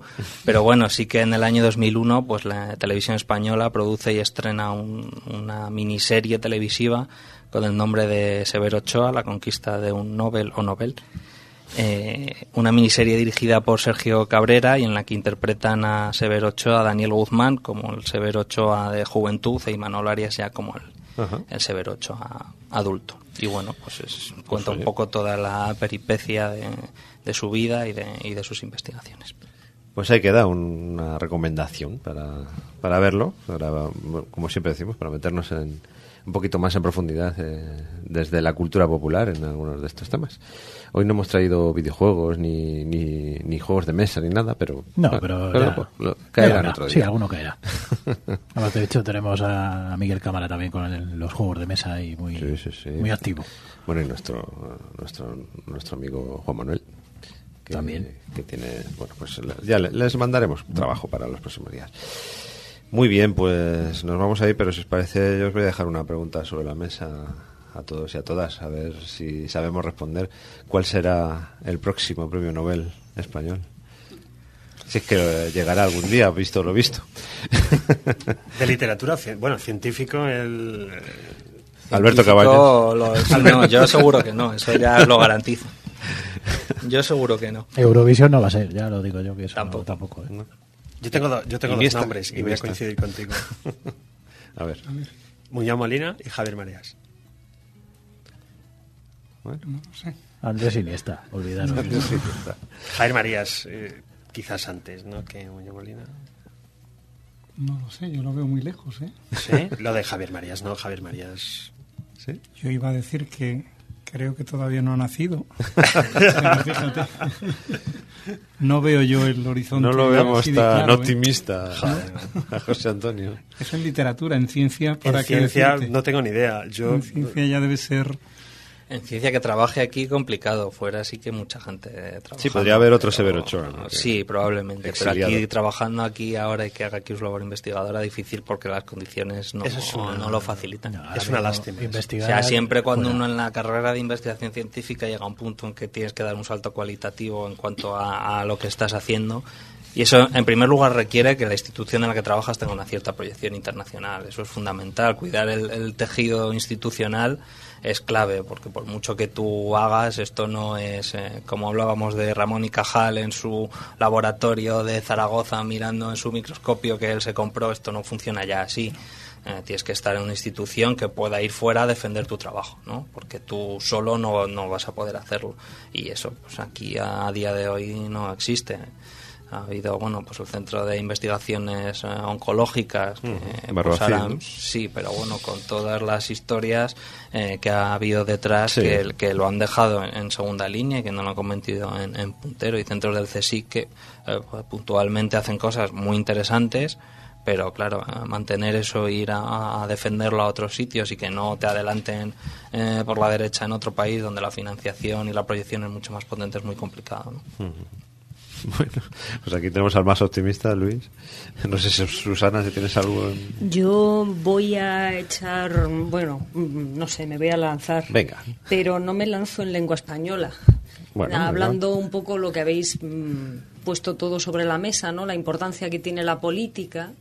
Pues hay un poeta coreano que también ha editado Linteo, Ko Un, que a mí me gusta mucho. Y bueno, dado que es coreano, pues, pues bueno, a lo mejor es un nombre que suena, ¿no? Y al que no lo haya leído, le invito a leerlo, es fascinante. Pues oye. ¿Y tú, Independ- ¿Y tú, Eduardo? Yo, yo- yo- yo soy el, el- el entrevistador. yo si no se lo dan a Iniesta, yo no, no me mojo. Ángel. Lo que tiene, Es a, que a al pie de, lado ca- de- a al pie de lado de calle este sabes que solo funciona el morbo, como veíamos antes de tener Sí, sí, sí. Eh, intríngulis amorosos y demás que vender, o así, ¿no? Además, investigar, escribir y demás. es- No, mira, No se valora. Pues poder- yo podríamos hablar de Eurovisión perfectamente. ¿no? Es que por eso me ha venido, porque Que estamos ha- hablando que de ha ganado Israel, o sea, es las que estamos en las mismas. ¿no? Inferencias políticas que hay, y que incluso hasta en Eurovisión se ven cosas de ese De tipo. todas formas, como- en, li- en literatura, que, eh, ¿qué español tiene la proyección internacional de Javier Marías, por ejemplo? Está, Luis está ahí echando ficha. Javier Marías.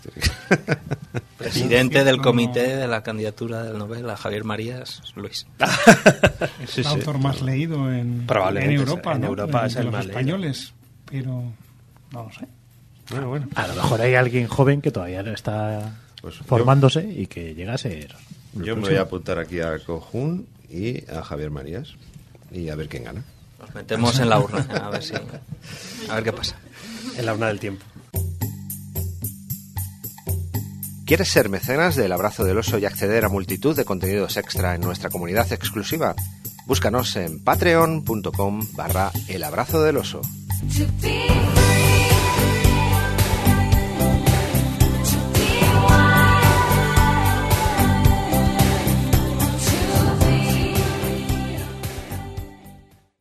Muy bien. Pues nos tenemos que ir, que como siempre nos cogemos unos cuantos minutos a, a OMC Radio porque nos lo regalan. Bastante, nos deben minutos, o sea que no pasa nada. Es lo que pasa, nos dan una llave para la puerta Nos y luego nos quedamos aquí hasta que el cierre. Así que no tenemos ningún problema, pero nos tenemos que ir marchando. Pues nada, muchísimas gracias, Susana, empecé por aquí. A vosotros. Te- tienes que venir más veces porque te, te han dejado hablar poco al final, tendrías que haber hablado mucho más. Bueno, bueno, muchas gracias. Nos ha encantado. José Antonio Espósito, un fuerte abrazo. Ha sido un placer, muchas gracias a vosotros. Te esperamos con ese nuevo libro que dentro de poquito tendréis en otoño. Y nada, disfrutar de, de la divulgación y de la investigación. Que Muy bien. Con la pasión con la que te mueves, seguro que, que te irá estupendamente y nos harás disfrutar. Gracias. Don Luis Quiñones, un abrazo. De oso. ¿En qué trabajamos para la próxima vez? Pues yo, fíjate, hoy hablando de la residencia estudiantes, yo creo que puede ser un programa chulo, la residencia estudiantes. Tal cual, ¿no? Me, Ah, me sí. gusta, me gusta, me lo apunto también. Muy bien, África, un abrazo. Ese no funciona, África. Es ese el que no funciona. Ya se acerca al micrófono que no funciona Claro, para no. lo hace. Como he estado fuera todo el rato. Un beso. Gracias. Me, me hace gracia poner el casco para poder hablar, a ver si es que no la vamos a escuchar con los cas- sin los cascos. Bueno, si, si la vierais ahora mismo se ha puesto como un semáforo. Rojo, rojo, rojo. Sí, sí, le da un poquito de. Muy bien. Se va corriendo directamente. Ana Muñoz, un abrazo. Un abrazo. Y, y Alberto Cabañas. Un abrazo a, a los de aquí, a los que están al otro lado. Pues un placer, como siempre. Hablamos también de, de algún programa para, para el verano, para después del verano. Tenemos que ir trabajando en eso. Sí, pero vamos, tenemos una Sí. lista larga. Alguno Tenemos- va a caer. Alguno de medicina en, en la antigüedad que tenemos. Es verdad, de historia de la segunda parte, no sí. se me olvida. Ostras, Muy es verdad, bien. medicina medieval, que lo dejamos ahí. La segunda parte de la historia de la medicina. Muy bien, pues nada, Ángel, otro abrazo para ti. Otro muy grande para vosotros. Ay, me quedaba citar aquí a nuestros nuevos eh, mecenas. Un saludo para Alejandro López Turbón, Leticia García Alonso de Madrid, Roberto Rosillo Vic, José Rubio, Juan Manuel Rodríguez Legido de Tres Cantos, Fernando Sainz de Cantabria, que es nuestro amigo Alsajano de, de Twitter y estas cosas, y Carlos Ibáñez desde Madrid. Ya sabéis que estamos en patreon.com barra el abrazo del oso, que sois los que, entre otros muchos, que hacéis posible que el, el futuro del abrazo del oso siga, bueno, pues con bastante claridad. Va muy bien la Por cosa. lo menos tener más opciones. Y, tenéis también en el abrazo del oso.es tenéis también otras maneras de ayudarnos. Así que muchísimas, muchísimas, muchísimas gracias. Y nada, Ángel, nos vemos en principio en siete días con un programa muy interesante en el que, en el que también estrenamos colaboradora, Laura, que, Cierto. y que vendrá con Miguel Cámara, que vamos a hablar de, de heurísticos, de falacias, vamos a, a jugar un poco con, la, con las palabras y con la psicología. Otro de esos programas que luego vendrán los geos a echarnos. Pero bueno, Bueno, ya veremos. Muy bien, pues ala, hasta la semana que viene. hasta la semana que viene. Un saludo del que os habla, Eduardo Moreno, en nombre del maravilloso equipo del Abrazo del Oso. Sed muy felices.